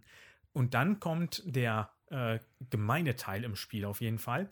Dann zähle ich nämlich ein bestimmtes Symbol auf meinem Board plus alle leeren Felder auf den äh, Stadtgebäuden. Und für jedes, was ich da habe, muss ich einen neuen aus dem Beutel ziehen. Abzüglich dieser äh, Wasserleiste ganz unten auf mein Board. Das können maximal sechs weniger sein. Und so häufen sich im Regelfall während den Partien die ganze Zeit immer mehr Leute vor einem an. Hm, das ist im Grunde jetzt auch schon alles, was wir dabei machen. Also wir suchen uns einen Würfel aus, führen eine der Aktionen aus und das war's. Das ist theoretisch schnell gespielt. Der Nachteil ist, da wir ja auch ein Stadtausbauplättchen uns nehmen können, müssen wir immer Reihe umspielen und warten, nimmt die Person vor mir jetzt so eine Stadtausbau oder nicht. Wir haben das dann jetzt schon so ein bisschen hm, beschleunigt dadurch, dass wenn jemand gesagt hat, ich will von dem Plättchen da unten eh nichts nehmen, dann ist es egal, was die anderen vor einem machen, dass man dann die Aktion schon machen durfte. Ja, das gibt es also äh, äh, kleine Auftragsfelder, wenn man, äh, ähm, wenn man die erfüllt hat. Zum Beispiel, ich hatte was, dass ich nur noch von zwei unterschiedlichen Farben Leute haben durfte oder dass ich mindestens fünf unterschiedliche Stadtausbauten gemacht habe. Wenn man die erfüllt hat, äh, bekommt man einfach nochmal Boni-Felder, die man sich abdecken kann. Jo. Das ist äh, Discordia im Grunde von den Regeln her. Also ein kleines, eigentlich relativ zügig gespieltes äh, Dice-Placement-Spiel. Ja, ja, dann mache ich mal den ersten Aufschlag und würde sagen, es ist ein wirklich kurioses Design. Also, ja. es ist, ähm, ich, also ich hatte, hatte verschiedene Assoziationen im Kopf. Also, vielleicht fangen wir mit den Würfeln an. Ich fand, das ist ein bisschen ein Roll and Ride angetackert an ein großes Euro-Spiel. Und das fand ich erst einmal jetzt interessant und äh, muss man auch erstmal stehen. Aber im Prinzip hat so ein bisschen was von dem Roll and Ride-artigen, weil der Startspieler auch noch einen Würfel rausnehmen kann. Die anderen bedienen sich dann an den verbliebenen Würfeln. Und alles leitet sich halt davon ab. Aber du machst natürlich keine Kreuzchen oder so, sondern ähm, deine Optionen sind halt dadurch etwas fremdbestimmt, sag ich mal, unter Umständen. Die Manipulatoren helfen natürlich ein bisschen. Aber ähm, fand ich jetzt erstmal, also völlig wertfrei, kuriosen Ansatz. Oder habt ihr sowas schon mal gesehen? Nee, also das finde ich relativ einzigartig auch. Und man ist, also mir ging es zumindest so, ähm, so die ersten zwei Partien, ich fand es ein bisschen kronkelig. Also man muss sich erstmal an diesen Mechanismus gewöhnen. Mir geht es auch immer noch so, dass ich zwei oder dreimal nachzähle, wie viele Leute ich jetzt äh, ähm, habe, wie viel ich dann abziehen muss, weil man einfach auch häufig was übersieht. Also ähm, das, äh, ja, das ist irgendwie ein bisschen seltsam, denkt man immer so. Nichtsdestotrotz, ähm, wenn man sich dann mal irgendwie eingefunden hat, geht es mir zumindest so, mir macht es Spaß, aber es ist kronkelig. Also mir ging es bei den ersten paar Partien ähnlich, bis man so verinnerlicht hat, wenn ich jetzt den Würfel nehme, dann muss ich noch gucken, habe ich auf meinen Gebäuden irgendwo was? Am Anfang Ja. war das eher so, ich habe mich nur von den Aktionen leiten lassen und gar nicht, was ich auf meinen Stadtblättchen für Zahlen aufgedruckt habe, Ja. um die Leute einzusetzen. Ja. Das hat dann irgendwann umgeswitcht mit der Ja. zweiten, dritten oder vierten Partie, Ja. wo das dann wahrscheinlich eher die zweite oder dritte. Und dann wirklich zu sehen, na, warte, wenn ich jetzt auch gucke, was habe ich denn überhaupt davon? Ja. Ähm, ich habe jetzt zum Beispiel heute ganze vier Plättchen gehabt und da hatte ich ähm, dreimal eine 5 drauf, zweimal eine 6 und einmal eine 3, weil es Ja, können super. ein oder zwei da drauf. Das heißt, ich hatte relativ häufig dieselbe Zahl mit da drauf, um dann die Leute loszuwerden. Ja, das ist schon super. Ja, und das muss man auch erstmal verstehen. Aber ich finde, das ist ein super interessanter Kniff in diesem Ja. Spiel einfach. Äh, Wie da vorgegangen wird und das miteinander zu verknüpfen, finde ich total interessant. Ja, und auch was für Plättchen man sich selber genommen hat und was, äh, wie man das versuchen will zu befüllen. Ja, also ich hatte zu viele unterschiedliche Sachen heute, beziehungsweise die, ich hatte auch Sechsen ausliegen, aber an die Sechsen bin ich gar nicht gekommen, weil jemand anders die immer weggenommen hat. So, also das ähm, ist auch interessant. Auch diese Ausbauleisten. Der Dominik hat halt gesagt, er hat viele mit fünf und sechs gehabt und das sind eben auch die Felder, wo man dann äh, äh, bei einer ähm, fünf, bei einer sechs, beziehungsweise wenn man dann einmal entwickelt hat, auch ab einer fünf, kann man halt äh, eine bestimmte Leiste eben auch entwickeln. Also, und das äh, macht auch viel aus, weil man kriegt dann auch immer einen Bonus, äh, den man sich freigeschaltet hat, sozusagen. Das ähm, ist nicht ohne. Auch das dies mit diesen Bonis, Bon Bonussen, Boni? mit den Boni, hat mich auch tatsächlich so ein bisschen an Roll Rights erinnert, weil das teilweise, das kaskadiert halt, ne? Mhm. Du brauchst eine Entwicklung, dann darfst du dann da noch was machen, dann darfst du was bauen, dann deckst du nochmal, das ab, was eventuell wieder eine, ein, eine andere Entwicklung gibt. Ähm, hatte ich auch das Gefühl, so, so, so wie so in so einem Roll Ride zu sein. Für den Moment halt sozusagen, ja. Ich finde das super interessant. Ich bin überhaupt nicht auf den Gedanken gekommen, aber du hast vollkommen recht, finde ich. Ähm, Also, dass es so Roll and Ride mäßig ist. ja, zum, zumindest im Ansatz. Also das ist natürlich was ganz anderes als ein Roll Ride Spiel. Das kann man ja auch nicht anders sagen. So. Der andere, das andere Design, was ich hier kurios finde, und das finde ich sogar eigentlich ganz gut, ist diese Sache, dass man ständig diese Männchen nachbekommt und sie einfach versucht, so möglichst, wie möglichst einfach irgendwie, zu verklöppeln oder zu verschustern in seinen, in seinen Gebäuden. Das habe ich auch so noch nicht gehabt. Es, ähm, gut, ich war auch jetzt nicht sonderlich gut da drin, aber das ist ein Mechanismus, den ich eigentlich ganz witzig fand. Habe ich auch noch nicht gesehen. So. Also ich finde, genau dieser Mechanismus bringt dich vor allem zu Beginn des Spiels in so einen Zwiespalt.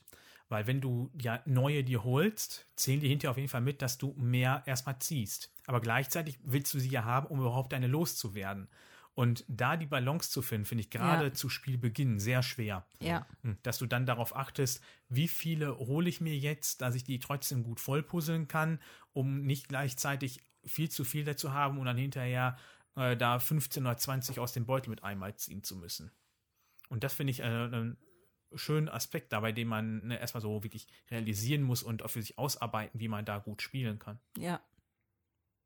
Ja, ich finde, es hängt auch immer ein bisschen damit zusammen, ähm, welche Zahl wird eben auch häufig gewürfelt oder so, ne? Also, und welche Zahlen kaskieren, äh, also welche Aktionen, ähm, welches Plättchen liegt heute bei welcher Zahl? genau, Ja. damit ich, mit welchem Würfel ich dann auch ähm, möglichst zweimal einsetzen kann auf bestimmte Plättchen, damit ich halt meine Leute loswerde.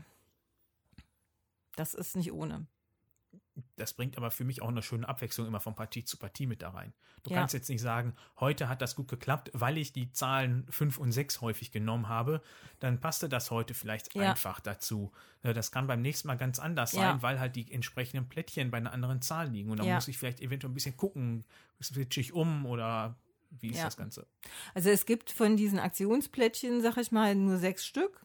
Und die werden eben auch immer unterschiedlich, die sind frei platzierbar und die werden halt immer unterschiedlich gelegt. Und deswegen variiert das eben auch von Partie zu Partie. Man legt die da willkürlich hin. Also ich hatte heute auf jeden Fall ähm, definitiv eher Schwierigkeiten. Also genau das, was du meintest, Dominik, am Anfang. Ich ähm, habe irgendwie meine Felder nicht gut voll bekommen. Könnte jetzt aber auch nicht exakt sagen, woran es lag. Also ich will es jetzt nicht irgendwie auf Würfelpech schieben. Ähm, aber irgendwie hat nicht hingehauen. Mm. Ja, also das ist hing, also das hat natürlich auch überhaupt nicht hingehauen für mich hier. Ähm, und ich glaube auch, dass ich einige Kritikpunkte gerne äußern würde zu dem Spiel. Weil, ähm, wie gesagt, ich hatte ja schon gesagt, ich bin verblüfft. Das ist kurios. Und ich hatte vorhin auch dann vor, bevor wir wieder aufgenommen, gesagt, ich finde es erstaunlich, an wie vielen Stellen dieses Spiel gegenläufig ist zu dem, was ich in Spielen mag. Und das ist an einigen Stellen so. Also, das ist, es fängt an, dass es ein, ein Euro ist, wo wir würfeln müssen. Da bin ich ja grundsätzlich schon eher sehr skeptisch. Und auch, dass es hier, obwohl ich die Idee interessant finde, dass es, also das hat mir dieses Roll and Ride-artige so ein bisschen gegeben, ist es halt tatsächlich so, dass ich diesen Glücksfaktor nicht mag in dem Euro-Spiel und ich auch an mehreren Stellen das Gefühl hatte, dass meine Züge dadurch einfach, das war's jetzt? Mehr kann, das, das ist jetzt mein Zug. Ich baue ein Fundament. Punkt. Weil einfach, einfach nicht mehr drin ist. Und es gibt auch wenig, was ich daran hätte ändern können und, oder in meiner Agency, in meiner eigenen Handlungsfähigkeit gelegen hätte. Und das mag man noch an einem Erstpartie liegen, dass man halt noch nicht den mega Durchblick hat, aber man wird ihn niemals ganz wegdiskutieren können, dass da ein Zufallsfaktor drin ist. Und da bin ich ja erstmal schon mal skeptisch. Also ja, da ist ein Zufallsfaktor drin, aber das, dieses Gefühl ist, ich baue jetzt einmal und dann war es das, das ist halt das, was du mit der Zeit lernst, dass du guckst, welche Aktion kann ich mit welchen Würfelwerten noch verbinden, damit du dann zumindest noch Leute einsetzen kannst. Ja. Und das ist halt der Clou, den du dann halt mit der zweiten oder dritten Partie dann realisierst und dann da ein bisschen mehr Ja. drauf achtest. Oder halt auch, dass du guckst, ich baue jetzt mir meine ganzen Fundamente erstmal, um mir äh, diese Belohnungsplättchen dafür zu Ja. nehmen, die dann sagen, du bekommst einfach nochmal Sterne oder eine jo Farbe wie auf einmal zur Joker-Farbe. Oder Ja. wie du hattest, du hattest ja zwei von einer Farbe, dann werden alle auf einmal zum Joker. Ja. Und das sieht man dann halt mit der Zeit. Ich hatte zum Beispiel in der letzten Partie mit dem Steffen, ähm, da wusste ich ganz genau, oh mein Gott, ähm, ich habe hier gleich nur noch äh, gelbe Männchen liegen und ich muss unbedingt ausbauen, damit der, damit ich diesen Joker kriege, dass ich meine gelben Männchen, ähm, dass die Joker sind. So. Und dann habe ich darauf erstmal hingearbeitet, damit ich äh, das überhaupt machen kann, weil sonst hätte ich überhaupt nicht weiterspielen können ordentlich. Und da habe ich es dann in der Partie auch geschafft, äh, vorzeitig alle Männchen loszuwerden. So, und da muss man wirklich ein bisschen gucken. Also heute ist es mir auch nicht gelungen, das ordentlich, zu- also gut zu spielen, sag ich mal. Ähm, aber ähm, das macht das auch, also mir macht das auch Spaß, das jedes Mal wieder neu auszuprobieren. Und natürlich ist da ein Glückselement auch drin. Kriege ich meine Würfel irgendwie gut äh, sortiert oder nicht? Und äh, ich finde auch im Vierspielerspiel, wenn dann so viele unterschiedliche Plättchen ausliegen, dann ist das einfach auch ein bisschen ähm, unübersichtlich, so sag ich mal. Oder man hat so das Gefühl, es passt trotzdem nichts, obwohl ich da eine mega Auswahl habe. Aber ähm, für mich macht es das halt immer wieder reizvoll. Ja, dass, dass es jedes Mal eben wieder unterschiedlich ist und dass ich gucken muss, was mache ich aus den Möglichkeiten, die ich aktuell habe. Da sind ja viele Spiele so. Äh, und das mag ich ja grundsätzlich. Das mag ich bei Five Tribes. Ähm, bei Arche Nova empfinde ich das genauso. Ja, da sind die äh, Mechanismen anders. Ja, da hat man nicht so sehr das Gefühl, äh, also man hat keine Würfel, aber es ist ja auch, man kann auch nicht steuern, welche Karten da ausliegen. Ich muss immer gucken, ähm, was mache ich mit den Gegebenheiten, die ich jetzt gerade habe, was ist da ein optimaler Zug für mich? Hm? Ja. Ähm, nur ist es halt hier so auch, dass du mit dem, was du dann im Spiel erreichst, indem du schon Plättchen baust, dann trotzdem danach immer noch am Würfelglück hängst, damit du diese Plä- Plättchen wieder belegen kannst. Das ist das, du hast Progress, der dir dann aber vielleicht nichts bringt. Das wiederum sehe ich bei Archinova, äh, bei Archinova nicht so. Das ist klar, manchmal ist es halt nicht das da, was es ist. Aber wenn es hast, ist es zumindest zuverlässig, ja. Und das ist hier auch, hängt auch ein Zufall dran. Das kann sein, aber du hast zum Beispiel, also der Andreas hat hier seine Leisten total ausgebaut. Das heißt, dass er könnte nachher auch, egal bei welcher Würfelfarbe, wenn er die Zahl hat, überall Männchen auf seine Plättchen stellen. Er hat aber leider viel zu wenig Plättchen äh, ausliegen, wo das möglich gewesen wäre. So und da, also mit unterschiedlichen Würfelaugen. So, und das wäre zum Beispiel gewesen, wenn du dann, weiß ich nicht, eine 3 hast oder mit gleichen Würfelaugen oder in äh, wo du dann egal welche Farbe einsetzen kannst, da wirst du natürlich dann auch mal schnell 10, 12 Plättchen äh, Männchen los, wenn du Äh, Ja, also so, so war vorher auch die Absicht, ne? Das, so, so war der Gedanke dahinter, das darum hinzubringen. Ähm, hat dann hat sich dann nicht mehr realisieren können, weil das Spiel einfach zu Ende war. Also wenn wir noch, wir können jetzt über den Zufallsfaktor noch weiterreden, oder ich gehe auf den nächsten Punkt ein, der mir halt nicht gefällt. Aber äh, Also ich möchte nur kurz äh, auf das von Jutta noch eingehen.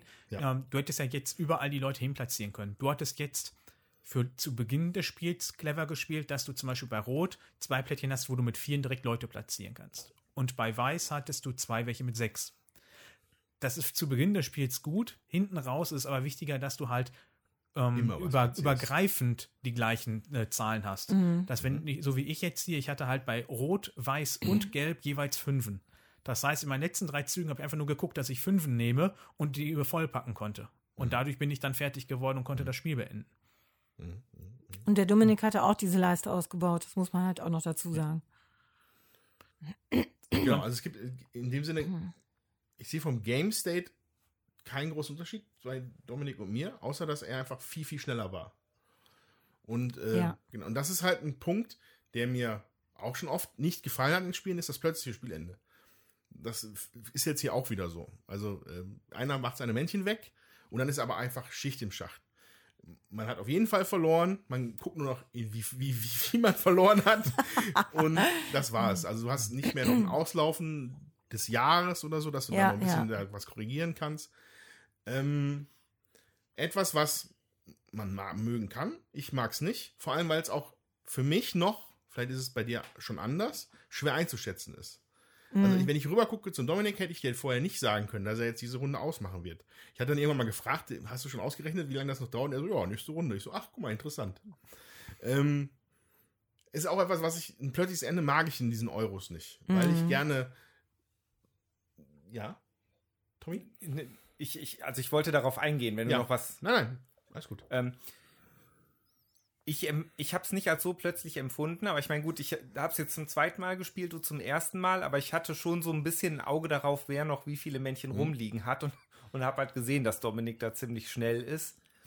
Und ähm, finde es dann aber definitiv richtig. Ich meine, wenn wir jetzt das Jahr noch zu Ende gespielt hätten, hätte Dominik nichts mehr machen können, weil er keine Männchen mehr hat. Wir hätten nur noch unter uns zu Ende Ja, gut, spielen klar. können, um halt zu gucken, wer am wenigsten äh, dann am Ende verloren hat. Das, oder das, so. ist, das ist jetzt, das ist hier jetzt ein Auslaufen des Jahres irgendwie besser wäre, würde ich gar nicht sagen. Weil es einfach an diesen Männchen hängt. Aber dann ist das ein grundsätzliches Problem, was, beziehungsweise ein grundsätzlicher Umstand, der mir nicht gefällt. ja, okay, okay. Dass es an den Männchen hängt. Auch das, was du meintest, du wirst es jetzt beim nächsten Mal, wenn jemand mit, ich hatte jetzt neun, mit dem ich das letzte Jahr angefangen habe, ähm, neun, elf, zwölf, wenn du die ähm, zu Beginn des letzten Jahres hast, ist es sehr wahrscheinlich, dass Ja. du die los wirst. Ob es jetzt schon in dem dritten Jahr ist, äh, in dem dritten Zeitalter oder im vierten oder fünften, sei mal dahingestellt, aber mit der Anzahl ist das kein Problem. Ja. Und der Clou dabei fängt schon an, dass du halt nach dem ersten Jahr schon aufpasst, dass du im Idealfall unter 10 nachziehst. Ja. Ja, also 10, 11, vielleicht auch maximal 12. Mehr solltest du nie nachziehen. Also ich habe jetzt zum Beispiel ja zu Beginn des letzten Zeit Jahres ganze zwei nachgezogen. Und das musst du halt wirklich in den Griff bekommen, damit du hinten raus wenig Leute hast, um das hinzubekommen. ja. Aber das ist, lernst du halt mit dem Spiel. Würde ich aber vielleicht auch ein bisschen relativieren, weil es kommt ja auch ein bisschen darauf an, wie viel du loswerden kannst, ne? Ja. Also, Ja, das schon, aber da kommt ja wieder dann das mit ins Spiel, wenn du zu früh zu viele von diesen Gebäuden hast, musst du ja auch gucken. Ähm, Klar, ja. ich, also ich Ja. habe diese Woche, glaube acht Partien gespielt mit heute, also äh, sechsmal Solo und zweimal zu viert und habe dann alle möglichen Taktiken da ausprobiert und auch vorher schon. Und wenn ich explizit immer vorher darauf gegangen bin, dass ich schnell viele Gebäude da habe, um genau das auszuprobieren, was du meintest, hab ich, bin ich sang- und klanglos untergegangen, weil Ja. ich das nie mehr loswerden konnte. Wenn ich da äh, nach dem ersten und zweiten Jahr äh, 15 bis 20 ziehen musste, die bin ich nie losgeworden. Dafür fehlen die hinten raus einfach die Aktionen. Ja, also finde ich einen ganz interessanten Punkt, ähm, weil das auch etwas ist, was mich stört in dem Spiel. Ist, für mich ist da, je nachdem, könnt ihr mal, wie, wie ihr das findet, ich finde das Zielspiel und das äh, Zielspiel, das Spielziel und das Thema, da ist ein Disconnect drin, finde ich. Weil dass du bau, du siehst den Plan, du siehst Bauplättchen für Gebäude, ähm, du hast jede Menge Bauaktionen und dann ist das für mich impliziert das, wir bauen schön auf. Aber es ist es nicht. Es ist, du musst maximal effektiv aufbauen, um möglichst schnell zu sein. Und da ist ein, da ist erstmal so ein Disconnect für mich da, den, der sich halt irgendwann relativiert, aber mich erstmal auch unzufrieden da lässt, weil ich hätte es ja gerne am Anfang schon verstanden. Durch Ja, das, das Thema, ist halt wie, was hier abgeht. Die Erstpartie, ne? Und ich finde, das ist, das hier, das hat echt eine Lernkurve und das darf man echt nicht vergessen. Also ich, deswegen hätte ich es jetzt gerne auch noch ein zweites Mal gespielt, weil ich finde, das kann man beim ersten Mal gar nicht so erfassen. Beim ersten Mal stellst du irgendwie fest, ach, das geht so und das geht so, was soll ich denn überhaupt machen? Und wieso habe ich noch so viele Leute über und so? Ja, Ja, aber, und Hm? in der, äh, äh, wenn du es ein zweites und drittes Mal spielst, dann merkst du dann schon eher, worauf es hinauslaufen wird. So, und es läuft auch hinaus, dass man gucken muss, finde ich persönlich, dass man auch einen Joker hat, dass man eben tauschen kann, dass man äh, Männchen einsetzen kann, ähm, von einer anderen Farbe auch woanders, weil sonst hast du oft gar keine Schnitte, dass du alle los wirst. Also, oder man zieht halt nochmal aus dem Sack und so. Das sind halt die Kniffe, die du lernst, wenn du halt einfach mehrfach gespielt hast und dass du dann auch weißt, okay, darauf will ich hinausgehen. Oder so wie der Dominik sagt, ja, ich muss schon gucken, dass ich nicht zu viele nachziehe dauernd. Ne? ja, aber ich, ich, ich fände es halt positiver, wenn mir das Thema das auch schon so ein bisschen mitgibt. Also, dass es einfach schon fühlbar ist von Anfang an, wie man jetzt hier zu spielen hat. Und ich hatte so ein bisschen links, blinken, rechts antäuschen. Oder links, blinken, rechts abbiegen, sozusagen. War so ein bisschen der, das Gefühl bei mir. Aber ohne, dass es jetzt super, super schlimm gewesen wäre. Mhm. Erzähl weiter. Was hast du sonst noch, was dir nicht so zusagt?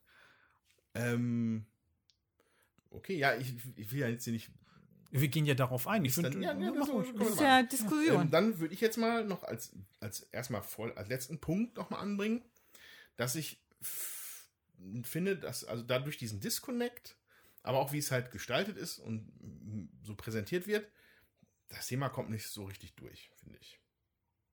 Habe ich Mhm. mich jetzt wie so ein Städteplaner gefühlt oder jemand, der Siedlungen macht. Ich habe mich eigentlich wie so ein Würfelmeister gefühlt, der würfelt. Und das war's. Also das hat mir nicht on top noch was gegeben, sage ich mal. Das mag an verschiedenen Sachen liegen, an einer relativ funktionellen Design, sag ich mal. Also es sind super viele Icons, man muss halt super viel gucken. Ähm, aber auch das, ich könnte jetzt, also ich, man könnte jetzt ungefähr ahnen, also es ist glaube ich ein Hafen, eine Kaserne, weiß wüsste ich schon nicht, vielleicht Markt. ein Marktplatz. Mhm. Aber es ist halt, es ist nicht, also es kommt halt auch so ein Städtebaugefühl, kommt auch Ja, es strotzt nicht vor Thema. es, es, es strotzt nicht vor Thema. Aber wäre das, so. ist das nicht auch so ein Ding, dass man Euros so ein bisschen nachsagt, dass da eher die Mechanik im Mittelpunkt steht und das aber auch Thema bessere Beispiele mittlerweile, wo das ja, halt gut funktioniert auf, und auf jeden Fall, absolut, absolut, da gebe ich dir recht.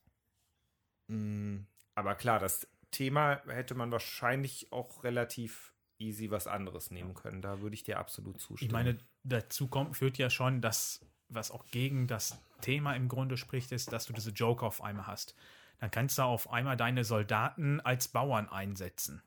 Oder deine Bauern als Soldaten. Gut, das hat stattgefunden. Aber dass man dann die Seemannsleute auf einmal aufs Feld stellt, ähm, ja, das funktioniert dann hier. Ob das wirklich so stattgefunden hat mit der größten Effizienz, sei mal dahingestellt.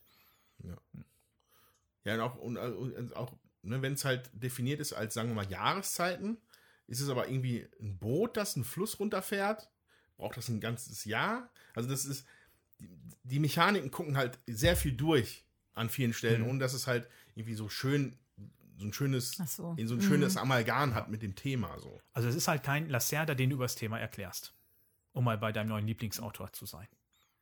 Äh, Ein von mir geschätzter Autor, ja. Ja. ähm, aber das wäre ein guter Punkt. Ja. Ja, vielleicht fühlt es sich auch deswegen ein bisschen kronkelig an. Ne? Also, ähm, Sein. weil, weil das Thema vielleicht nicht so durchkommt. Mich persönlich, muss ich sagen, stört das nicht, weil das äh, habe ich öfter in Spielen, dass, ähm, dass ich mir das nicht vom Thema her, sondern von der Mechanik her merke, was ich da Da, tun da sind wir ja grundverschieden. Also, Ne? Also, ähm, ja, ja, aber Ja. deswegen äh, tangiert mich das jetzt gar nicht so ja, sehr. ist auch vollkommen legitim. Ne? Also, ähm, Wie heißt die linke Leiste? Hat die einen Namen? Bestimmt. Das würde mich mal interessieren. Ja. Also das die Entwicklung mit dem Rädchen habe ich noch verstanden. Das andere ist die F Flussleiste. Ich guck nach. Entdeckerleiste. Expeditionsleiste, ja. Expeditionsleiste. Guck mal. Das macht ja sogar noch Sinn, weil das ein Fluss ist, den man sich entlang schleicht. Das, das nee, alles gut. Mhm. Und die Wassermühlenleiste. Ja, also so es bei halt. dem Thema stimme ich dir voll und ganz zu. Das kommt hier nicht durch. Ähm, das wird in der Anleitung kurz angesprochen. Wieso auch immer, einmal am Anfang und einmal am Ende der Anleitung. Ähm, aber du baust halt irgendwie, legst du Plättchen dahin, siehst zu, dass du da deine Leutchen draufstellst und was die jetzt symbolisieren, warum die das machen, vollkommen egal. Genauso das Entwickeln Ja. bei einer 5 oder 6 entwickel, entwickelst du halt, das könnte auch die 1 und die 4 sein. Das ist Ja. Vollkommen egal im Grunde. Und dann legst du da dein Plättchen, deinen Stern hin und auf einmal darfst du dann jetzt noch mal bauen. Ich habe Bauen entwickelt, aber kann vorher halt auch bauen. Ähm, klar, Das ist ja eigentlich ein Bonus, ja, ne? das sind einfach irgendwelche Bonusleisten, die du da freispielst, aber thematisch ist das nicht miteinander verknüpft. Ähm, das ändert aber bei, für mich nichts daran, dass ich es ein interessantes und schönes Spiel finde, Ja. mit einem cleveren Einsatzmechanismus von den Würfeln und was ich daraus dann mache auf meinem eigenen Ja. Board. Ja, weil sich auch die Mechanik, die man sich aufbaut, ist jedes Mal anders. Also manchmal funktioniert es halt, und manchmal funktioniert es halt nicht. Ich habe versuche halt auch immer irgendwie auf die ähm, ähm, zu gucken, dass ich genug ähm, ähm, Krieger habe, sag ich mal, die die Angreifer sozusagen abwehren, dass ich auch immer genug, also diesen Bonus bekomme und nicht den Malus. Hat aber diesmal auch nicht so gut funktioniert, muss ich sagen, weil ich da viel zu viel ähm, Aktionen für ausgegeben habe Mhm. und mit dem anderen Kram überhaupt nicht zu Potte gekommen bin. Das, ähm, ja. Ja, das, das steckt für mich auch so ein bisschen in die Richtung von diesem That's It. Also das, hä? Das war jetzt mein Zug. Ähm, und auch so dieses, dass ich, hat so ich zwei Jahre, also zwei Jahre hm, gebraucht, bis ich dann irgendwann verstanden habe, okay, wenn ich hier mit dieser Icon was einsetze, setze ich ein Männchen hin, mit dem, dann hatte ich kurz gedacht, ich muss darf alles belegen, das war aber auch nicht richtig. Ja. Dafür werden aber alle gerechnet bei, bei irgendeiner bei einer Wertung. Das ist tatsächlich die Definition von gronkelig. Wie wir sie, hier, wie wir sie irgendwann mal hier äh, für uns definiert haben, intern. Dann sei froh, dass du die Regeln nicht gelesen hast. Weil wir, ich habe die ja, Ja. eben erklärt, während äh, Jutta schon mal unser Mittagessen vorbereitet hat. Und dann war Tommy noch daneben. Der meinte dann schon so, hey, nee, das haben wir aber anders gespielt. Und dann habe ich in der Anleitung erstmal wirklich suchen müssen, wo dieser Punkt war. Also das war jetzt nur für das Ziel eine Kleinigkeit. Die ändert das Spiel jetzt nicht großartig. Man hätte dann halt über so eine ganze Partie vielleicht sechs Leute mehr gezogen. Ja, das kann hinterher spielentscheidend sein, Ja, ja. ist aber trotzdem erstmal nicht die Menge. Und da musste ich wirklich erstmal gucken, wo steht das überhaupt? Weil diese Anleitung, die ist nicht gut geschrieben. Also ich weiß, wo ich das gelesen habe, da habe ich mich schon schwer getan. Ähm, Im Regelfall lese ich ein Spiel, eine Einleitung erstmal durch und kann mir dann gut vorstellen, was dabei abläuft und kann dann losspielen. Hier habe ich das gemacht, habe es nicht kapiert, habe es aufgebaut, habe gelesen, um dann, nach, um dann zu kapieren, was Sache ist. Und gerade habe ich die Sachen nicht gefunden, weil dann dieser essentielle Punkt auf einmal kursiv geschrieben ist. Kursiv sind für mich irgendwelche Erläuterungen oder sowas. Dann gibt es rote Texte da drin. Mal sind da wichtige, äh, spielrelevante Details drin und beim nächsten Mal ist das auf einmal wieder nur ein Beispiel. Ähm, das ist total irritierend äh, und das ist nicht schön. ne? Und da hat es mich dann auch im Grunde nicht gewundert, dass da ein Fehler mit bei war. Gut, den hätte ich natürlich selber schon mal ausmetzen können, indem ich die Regel noch mal gelesen hätte. Ähm, aber ich war jetzt auch nicht davon ausgegangen, dass ich da noch äh, bei diesem vergleichsweise leichtem Spiel noch äh, kleine Fehler drin hatte. Ähm, ich habe hab das Spiel ja heute zum zweiten Mal gespielt. Letztes Wochenende haben wir es, also Steffen, Jutta, Lisa und ich haben es gespielt. Und ich muss sagen, nach dem Aufbau, ich war auch erstmal ziemlich erschlagen von dem, was man hier so alles zu sehen bekommt, mit den ganzen Symbolen und allem drum und dran. Ihr habt dann die Regeln erklärt und ich muss, also ich muss sagen, ich fand's dann eigentlich ziemlich schnell eingängig. Klar, es ist immer noch viel zu gucken und ich habe auch heute gemerkt, dass ich definitiv dazu tendiert habe, bestimmte Sachen immer mal zu übersehen. Da weiß ich auch nicht, ob ich immer alles ausgeführt habe. Kann ich jetzt echt äh, nicht, nicht nachvollziehen. Aber nichtsdestotrotz ähm, würde ich sagen, dass es über, übersichtlicher ist, als es scheint. So. Mm, Ja, das ist Ähm, aber die, die Regel gelesen habe ich jetzt natürlich nicht. Ne? Ich habe es mir nur erklären lassen, aber war dann eigentlich erstaunlich schnell drin, nach meinem Empfinden. Also übersichtlich finde ich es auch, wenn man dann einmal drin ist. Ja. Ich finde auch, dass die Symbole so gestaltet sind, dass man sie versteht und jetzt nicht jedes Mal überlegt, was war das nochmal. Dafür wiederholen sie sich aber auch halt häufig genug, dass es immer wieder vorkommt. Ja. Ich hatte jetzt auch heute den Eindruck, nachdem ich es dann Andreas erklärt habe, dass er nicht zu viele Fragen jetzt offen hatte und sagte, das habe ich jetzt bei einem Regelerklären komplett falsch verstanden oder sowas. Oder täusche ich mich da? Ähm, nee. Ähm, es war relativ quick, wie wir es ja eh handhaben hier mit der Erklärung. Wir sind ja auch alle nicht das erste Mal am Tisch. Ähm, es mussten halt ein paar Sachen nachgefragt werden, weil ich sie mir vielleicht auch einfach nicht erschließen konnte. Also wenn jetzt hier nochmal so ein paar Icons gewesen wären, wie jetzt dieser Berechnungsstep wäre, wie man Mhm. seine Barbarenpower berechnet oder so, dann hätte ich wahrscheinlich noch weniger gefragt. Es brauchte ein bisschen da reinzukommen, was aber einfach daran liegt, dass es ein ungewöhnliches Design ist und das ist sogar positiv zu bewerten, weil immer das Gleiche haben wir schon oft genug gespielt. Es ist ungewöhnlich, man muss sich erst reindenken. Ähm, es hilft einem nur nicht dabei, da direkt reinzukommen, sag ich mal. Nicht so, nicht so einfach. Ja, das ist ungewöhnlich. Also das finde ich auch. Also wie gesagt, ich habe ja gerade schon gesagt, man braucht irgendwie so zwei, drei Partien, aber ich habe das auch mit meiner Freundin eben gespielt, mit der ich auch Flügelschlag äh, gespielt habe und wir haben auch Discordia am gleichen Tag zweimal hintereinander gespielt und es hat ihr gut gefallen und ähm, auch sie spielt natürlich nicht zum ersten Mal, muss man sagen, aber ich finde, ähm, es sind auch wieder nicht so viele Aktionen, die du machen kannst. Du hast vier Aktionen, die du machen kannst, plus dass du deine Männchen zusätzlich setzt. Das war's. Ja. Und äh, das ist eigentlich fünf Aktionen zum Teil, Entschuldigung. Aber äh, das ist eigentlich das, was man macht. Und ähm, das Einzige, was daran schwierig ist, ist zu gucken, wie nutze ich denn den Würfel am besten? Ja, und da ein bisschen Überblick zu haben. So, wenn ihr jetzt mit äh, weniger Leuten spielt, hat man natürlich auch weniger ähm, Stadtplättchen in der Auslage. Ja, das wird an die Spielerzahl ja angepasst. Also mit zwei Leuten hat man halt eine Auslage von zwei, bei drei, äh, also zwei mal sechs, bei drei drei mal sechs, bei vier vier mal sechs. Und äh, das äh, lädt natürlich noch ein bisschen mal mehr zum Gucken ein, wenn man mit mehr Spielern ist, sag ich mal. Aber äh, wenn man mit zwei Leuten halt äh, ist, dann sind da zwölf Plättchen. Das hat man auch relativ schnell äh, überblickt. Und dadurch, dass es eben, wie gesagt, auch nur äh, fünf Aktionen sind, weiß man auch, okay, das kann ich machen. So, und die wiederholen sich auf dem, auf dem Spielfeld auch. Ja, also die Symbolik ist relativ gut dargestellt, dass man eigentlich sich dann sofort erschließen kann, okay, wenn ich da jetzt was mache, dann habe ich mir die Aktion noch freigeschaltet. Und, ne, so, was auch immer ein bisschen schwierig ist, ist, finde ich, mit dem Stern, dass man weiß, okay, ich muss einen Stern aus der aus, also aus dem Vorrat nehmen und wann darf ich einen Stern platzieren. Das äh, hat immer zu äh, Fragen geführt. Das führt auch zwischendurch immer noch mal wieder zu Fragen bei neuen Leuten, finde ich. Aber ansonsten ist das auch recht schnell erklärt und auch nicht zu kompliziert. Ja, ich glaube, einzeln haben wir noch über so Timing-Sachen gesprochen. Äh, jetzt habe ich hier diesen Würfelwurf. Darf ich jetzt erst das eine machen, bevor ich das andere mache? Damit ich, weil, weil, wenn ich das eine mache, dann kann ich das andere erst machen und so. Ähm, fällt auch wieder ein bisschen unter die Kategorie gronkelig. Aber das war auf jeden Fall äh, alles andere als unspielbar, sag Ja. ich mal. Ja. Wobei, vielleicht steht es auch in der Regel drin, das Kann sein. können wir jetzt nicht sicher Ja. sagen. Ne? Also, wir waren dann ein bisschen zu äh, müde, zu faul, ähm, es jetzt wirklich nochmal War nachzuschlagen. jetzt, jetzt auch nicht so gravierend jetzt war. Ja. ja.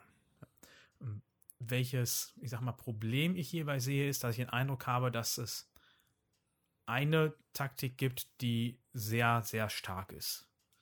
Ähm, Ja. Wer das jetzt nicht wissen möchte und selber erkunden möchte, der spult jetzt am besten ein bisschen vor. Ansonsten habe ich den Verdacht, dass wenn man sich zu Beginn ähm, ein rotes Plättchen nimmt, also Militär, und einen Hafen dazu äh, und die sehr schnell voll bekommt, ist das sehr relevant und dass man sehr schnell entwickeln muss. Sprich, ich mache zum Beispiel in meinem ersten oder zweiten Zug, baue ich sofort ein neues Ackerfeld, Ja. weil dadurch kann ich direkt einmal kostenlos direkt entwickeln und ab dann kann ich die 5 und 6 sofort mitnehmen. Ja. Das heißt, ich bin nicht an die 6 gebunden. Ja. Und wenn ich es dann noch äh, schaffe, im Idealfall in dem dritten Jahr ähm, meine Sterneleiste voll zu bekommen, dass es bei äh, Gelb, Rot und Blau, egal ist, welche Würfelfarbe ich habe, dass das dann sehr stark ist und man das damit hinbekommt. Weil ich habe genau so jetzt die Woche mehrmals gespielt und ich habe es jedes Mal geschafft, dass alle Leute äh, weg waren in der dritten oder vierten äh, Jahreszeit, in der vierten Runde. Und gleichzeitig habe ich immer darauf geachtet, dass ich nicht zu viele Gebäude hatte, wo ich Leute hinstellen Mhm. muss, damit ich nicht äh, so viele nachziehen muss. Und schnell noch weiter gebaut, damit ich diese Boni-Plättchen mir nehmen konnte. Dass ich jetzt zum Beispiel noch Sterne bekomme oder dass ich Joker dazu hatte. Und da befürchte ich, dass mir das das Spiel so ein bisschen vermiest, dass diese eine Taktik so dominant mir erscheint. Ich habe das aber auch schon mal gewonnen mit null Leuten, ohne dass ich hier voll hatte. Ne? Okay? Also ähm, da habe ich gedacht, man muss halt auch gucken, was für Plättchen man nimmt. Ne? Dann Mhm. baue ich lieber einmal mehr aus und habe noch ein Plättchen da liegen, wo ich nur ein oder zwei Felder Mhm. befülle, anstatt ich halt äh, Plättchen nehme, wo ich alle vier Felder befüllen muss, weil das Ja. ewig dauert, bis ich die voll habe Ja. und die kriege ich nicht abgeräumt.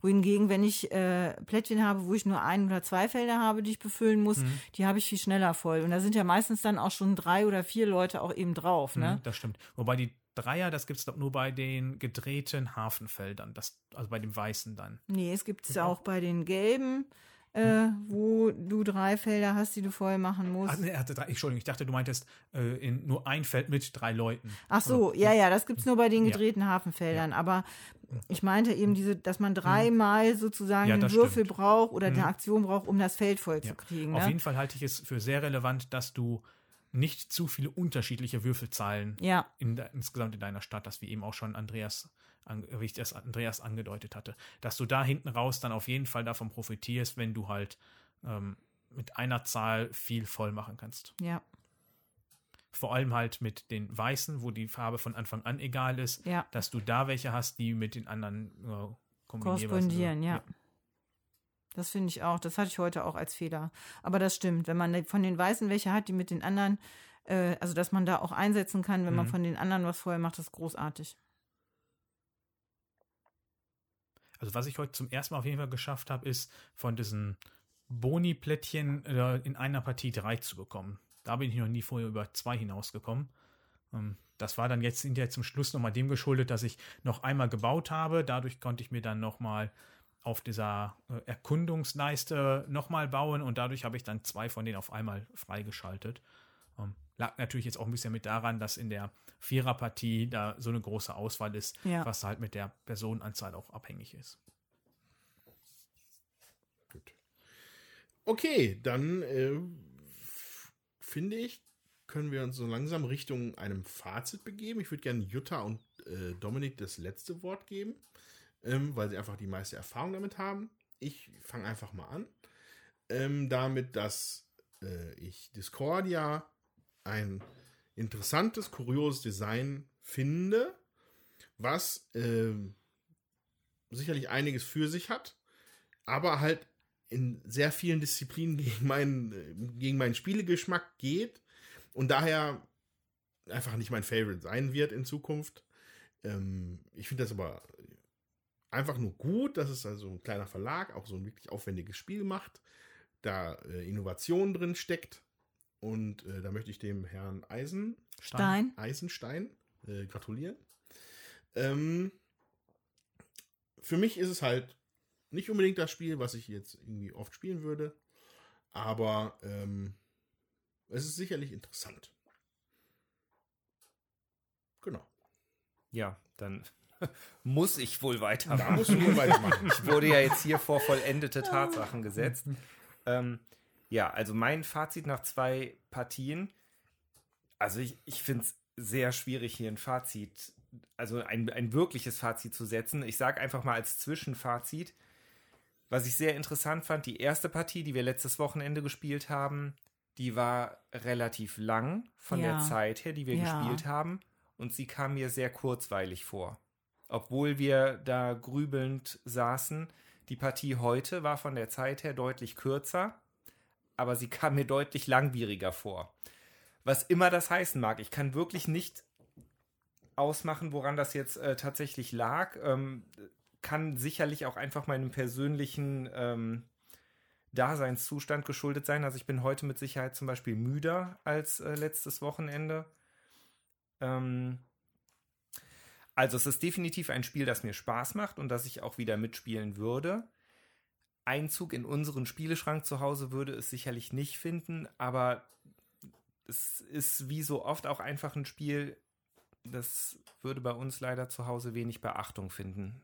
Und äh, ich hätte, hätte glaube ich, auch nicht die Ambition, wie du jetzt zum Beispiel, Dominik, es dann auszupacken, um es solo zu spielen. Ich möchte nochmal auf deine Empfindung äh, kommen von letzten Wochenende und zu heute. Also ich glaube, es ist einfach letztes Wochenende äh, so gewesen, du hast dich total darauf konzentriert, das zu lernen, das alles zu verstehen und hast echt auch lange zum Teil gesessen und gegrübelt, weil du gedacht hast, oh, kann ich da noch was machen, kann ich da noch was machen? Und heute in der Zweitpartie hast du eigentlich den Mechanismus schon verstanden gehabt und hast auch gesehen, so viel kann ich vielleicht gar nicht machen. Ja, und äh, das beschleunigt dann natürlich auch die Zeit, beziehungsweise es kommt einem dann länger vor, weil man auch länger warten muss auf die anderen. So, und letzte, gut, letzten Samstag waren wir auch zu viert. Aber da, bis man dann denkt, man hat alles durchdrungen und durchdacht, da ist man selber ja auch viel mehr am Grübeln und dann kommt es einem auch kürzer vor. Das ist jetzt mein Eindruck Ja. von dem, wie ich dich da erlebt hatte. Ja. Ja. Ja, das, also das kann gut sein. Also eventuell, also es könnte tatsächlich so sein, dass letztes Mal, dass ich mehr gegrübelt habe und dann halt immer schon das Empfinden hatte, vielleicht den besten Zug, Ja, der ja. möglich ist, rausgesucht zu haben. Und diesmal hatte ich tatsächlich mehrmals auch das Empfinden, ähm, es gibt keinen wirklich guten Zug. Egal, Ja. was ich jetzt mache, es ist nicht wirklich das, was ich möchte. Das fühlt sich dann natürlich irgendwo auch wieder unbefriedigend an, aber naja, ich meine, ähm, wenn es nur gute Züge gäbe, wäre es wahrscheinlich auch kein gutes Spiel. Ja, dann würde ich mal weitermachen. Also wir haben das Spiel ja auf der Messe gekauft, unter anderem, weil der Herr äh, Eisenstein beraubt worden war und wir ihn unterstützen wollten und gedacht haben, okay, dann kaufen wir eben dieses Jahr diese Neuheit. Und für Steffen und für mich ist dieses Spiel gut angekommen, positiv, weil wir das äh, recht, also ich habe das bestimmt schon zwölf oder 13 Mal jetzt gespielt. Das ist ja schon verhältnismäßig häufig, sage ich jetzt mal. Und ich habe das häufig im Zweispieler-Spieler-Modus gespielt. Und da ist das schnell gespielt. Und äh, sind trotzdem interessante Entscheidungen. Das gefällt dem Steffen, das gefällt mir auch. Und Das kann man nur, das kann, muss man dick unterstreichen. Das muss ein Euro erstmal schaffen im Jahr 2023, dass es dem Steffen wirklich gut gefällt. Ja, Also das macht das Spiel sehr gut. das sind halt, also dass, dass man wirklich interessante Entscheidungen hat und dass es halt auch nicht zu lange dauert. So, und man trotzdem nicht gelangweilt ist von dem, was zu tun ist und jedes Mal man versucht, seine ähm, Engine da irgendwie aufzubauen, dass man seine Leute los wird. Mir gefällt das, weil ich immer wieder vor neuen Herausforderungen stehe in jedem Spiel. Wie mache ich es denn heute am besten? Und ja, vielleicht ist das so mit der Taktik, die der Dominik äh, da erzählt hat, dass man da äh, auch weit kommt. Nur manchmal gelingt es einem eben nicht, diese Taktik zu führen, weil ewig keine 5 und keine 6 kommt. Und ähm, dann nützt mir das auch nichts. Da muss ich versuchen, wie ich anders zum Zuge komme. Ja, und von daher kann ich nur sagen, ähm, mir macht das Spaß und ich finde auch diesen Mechanismus, dass man eben diese Leute loswerden muss, das ist einfach auch nochmal neu, das ist erfrischend anders und äh, man sieht halt auch, was man da tut. Man sieht immer, nee, ich habe so viel da liegen, ich muss vielleicht auch gucken, was kann ich anders machen. Das im Zwei-Personen-Spiel habe ich da auch mehr Überblick, da kann ich auch mehr gucken, was macht mein Gegner. Jetzt im Vier-Personen-Spiel, ähm, da hätte ich vielleicht auch, also da hätte man vielleicht selber oder hätte ich auch mehr selber gucken sollen, kann ich wem anders noch einen Würfel wegnehmen. Ja, aber das ist dann manchmal auch gehupst wie gesprungen, weil dann ist meine eigene Aktion, die ich da machen kann, äh, gar nicht so hochwertig, wie ich vielleicht bräuchte. Und hat dann, macht dann vielleicht was anderes so, ja. Ähm, von daher kann ich nur sagen, jetzt nach äh, über zwölf Partien auf jeden Fall, mir gefällt das. Das bleibt bei uns im Spieleschrank auf jeden Fall. Da ziehen eher andere Sachen aus. Ähm, ja, Also mir gefällt es auf jeden Fall auch, habe ich ja jetzt glaube ich schon mehrmals angedeutet. Hm, Auch wenn ich da meine, dass es eine Strategie so dominant ist, äh, das werde ich trotzdem weiter noch verfolgen. Du meintest ja auch, dass du es einmal geschafft hast, ohne auf der Leiste über hoch zu gehen. Ja. Finde ich natürlich auch sehr interessant. Ähm, Ich spiele es am liebsten solo oder zu zweit. Solo bin ich immer bei 25 Minuten, zu zweit bei höchstens 40. Und das finde ich eine viel angenehmere Spielzeit hierfür. Ja. Ähm, weil es kommt halt nicht, wenn ich meinen eigenen Zug mache, dann ist direkt der Würfel weg und die andere Person kann direkt sehen und machen und man muss nicht auf die andere Mitperson warten. Ähm, das finde ich ist hier schon so ein bisschen, also für mich zumindest ein Nachteil an dem Spiel in der, in der größeren Runde, Ja. dass du wirklich wartest dazwischendurch. Ansonsten finde ich diesen Mechanismus, wie auch, glaube alle jetzt im Grunde gesagt haben, sehr interessant, der hier äh, ausgearbeitet wurde. Ich finde es äh, erstaunlich, wie gut Bernd dieses Spiel designt hat, dass es geklappt hat, als Eigenverlag äh, und als einzige Person äh, das so auszuarbeiten, dass es wirklich funktioniert, gebalanced ist, ähm, ist auch vielleicht diese eine Taktik, die man aber auch erstmal schaffen muss, wie Jutta meinte. Ich habe auch schon gehabt, dass die Würfel einfach nicht kamen und dann stand ich da. Also äh, das Würfelglück spielt mit da hinzu, was Andreas ja nicht so mag. Aber ansonsten ist es wirklich ein gutes Spiel. Da kann man nichts anderes zu sagen. Ja. Da gibt es wirklich von großen Verlagen äh, Spiele, die den gleichen Umfang haben und wesentlich schlechter sind. Also es gefällt mir. Und was ich noch wirklich beeindruckend finde, ist, wie viele Spiele mittlerweile ufern mit dem Material aus ohne Ende und Ja. belagern einen Tisch, wie weiß wie viel. Hier, ja, da gibt es so ein paar Sa- Sachen, die du auslegen musst, aber wenn ich mir bedenke, für vier Personen, wie wenig Platz man auf dem Tisch braucht, das finde ich ist heutzutage bald schon was Besonderes. Ja. Dass da nicht ein großer äh, 60 x 60 Spielplan oder äh, 60 x 90er Plan da in der Mitte liegt. Ähm, das finde ich auch noch erwähnenswert, dass es hier verhältnismäßig wenig Platz benötigt. Und durch die äh, unterschiedliche Plättchenauswahl, ähm, also einmal was hingelegt wird unters äh, Board und auch was an äh, Privilegien und Dekreten rauskommt, ist es doch äh, jedes Mal wieder anders.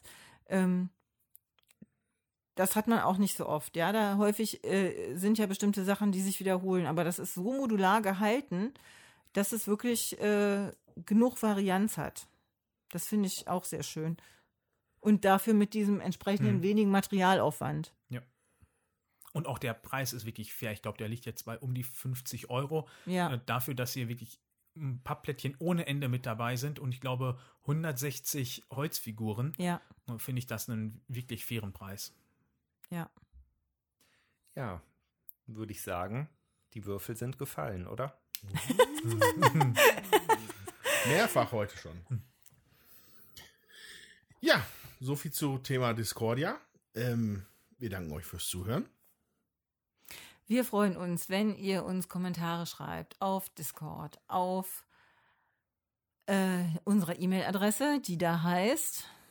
Würfelwerferpodcast at gmail.com mit. UE. Wir freuen uns über Postkarten und die gehen dann an Jutta Wittkafel oder Würfelwerfer, Hofstraße 52 in 53783 Eitorf. Und falls ihr auch noch äh, fünf Sterne für uns über habt, ähm, könntet ihr uns die bei Apple oder bei einem Podcast-Anbieter eurer Wahl gerne verleihen mit einem kleinen Kommentar dabei. Äh, das würde unsere Reichweite deutlich erhöhen und wir könnten noch viel mehr so tolle Zuhörer wie euch gewinnen. Und in diesem Sinne sagen wir Tschüss, wir hören uns beim nächsten Mal wieder und macht's gut. Tschüss.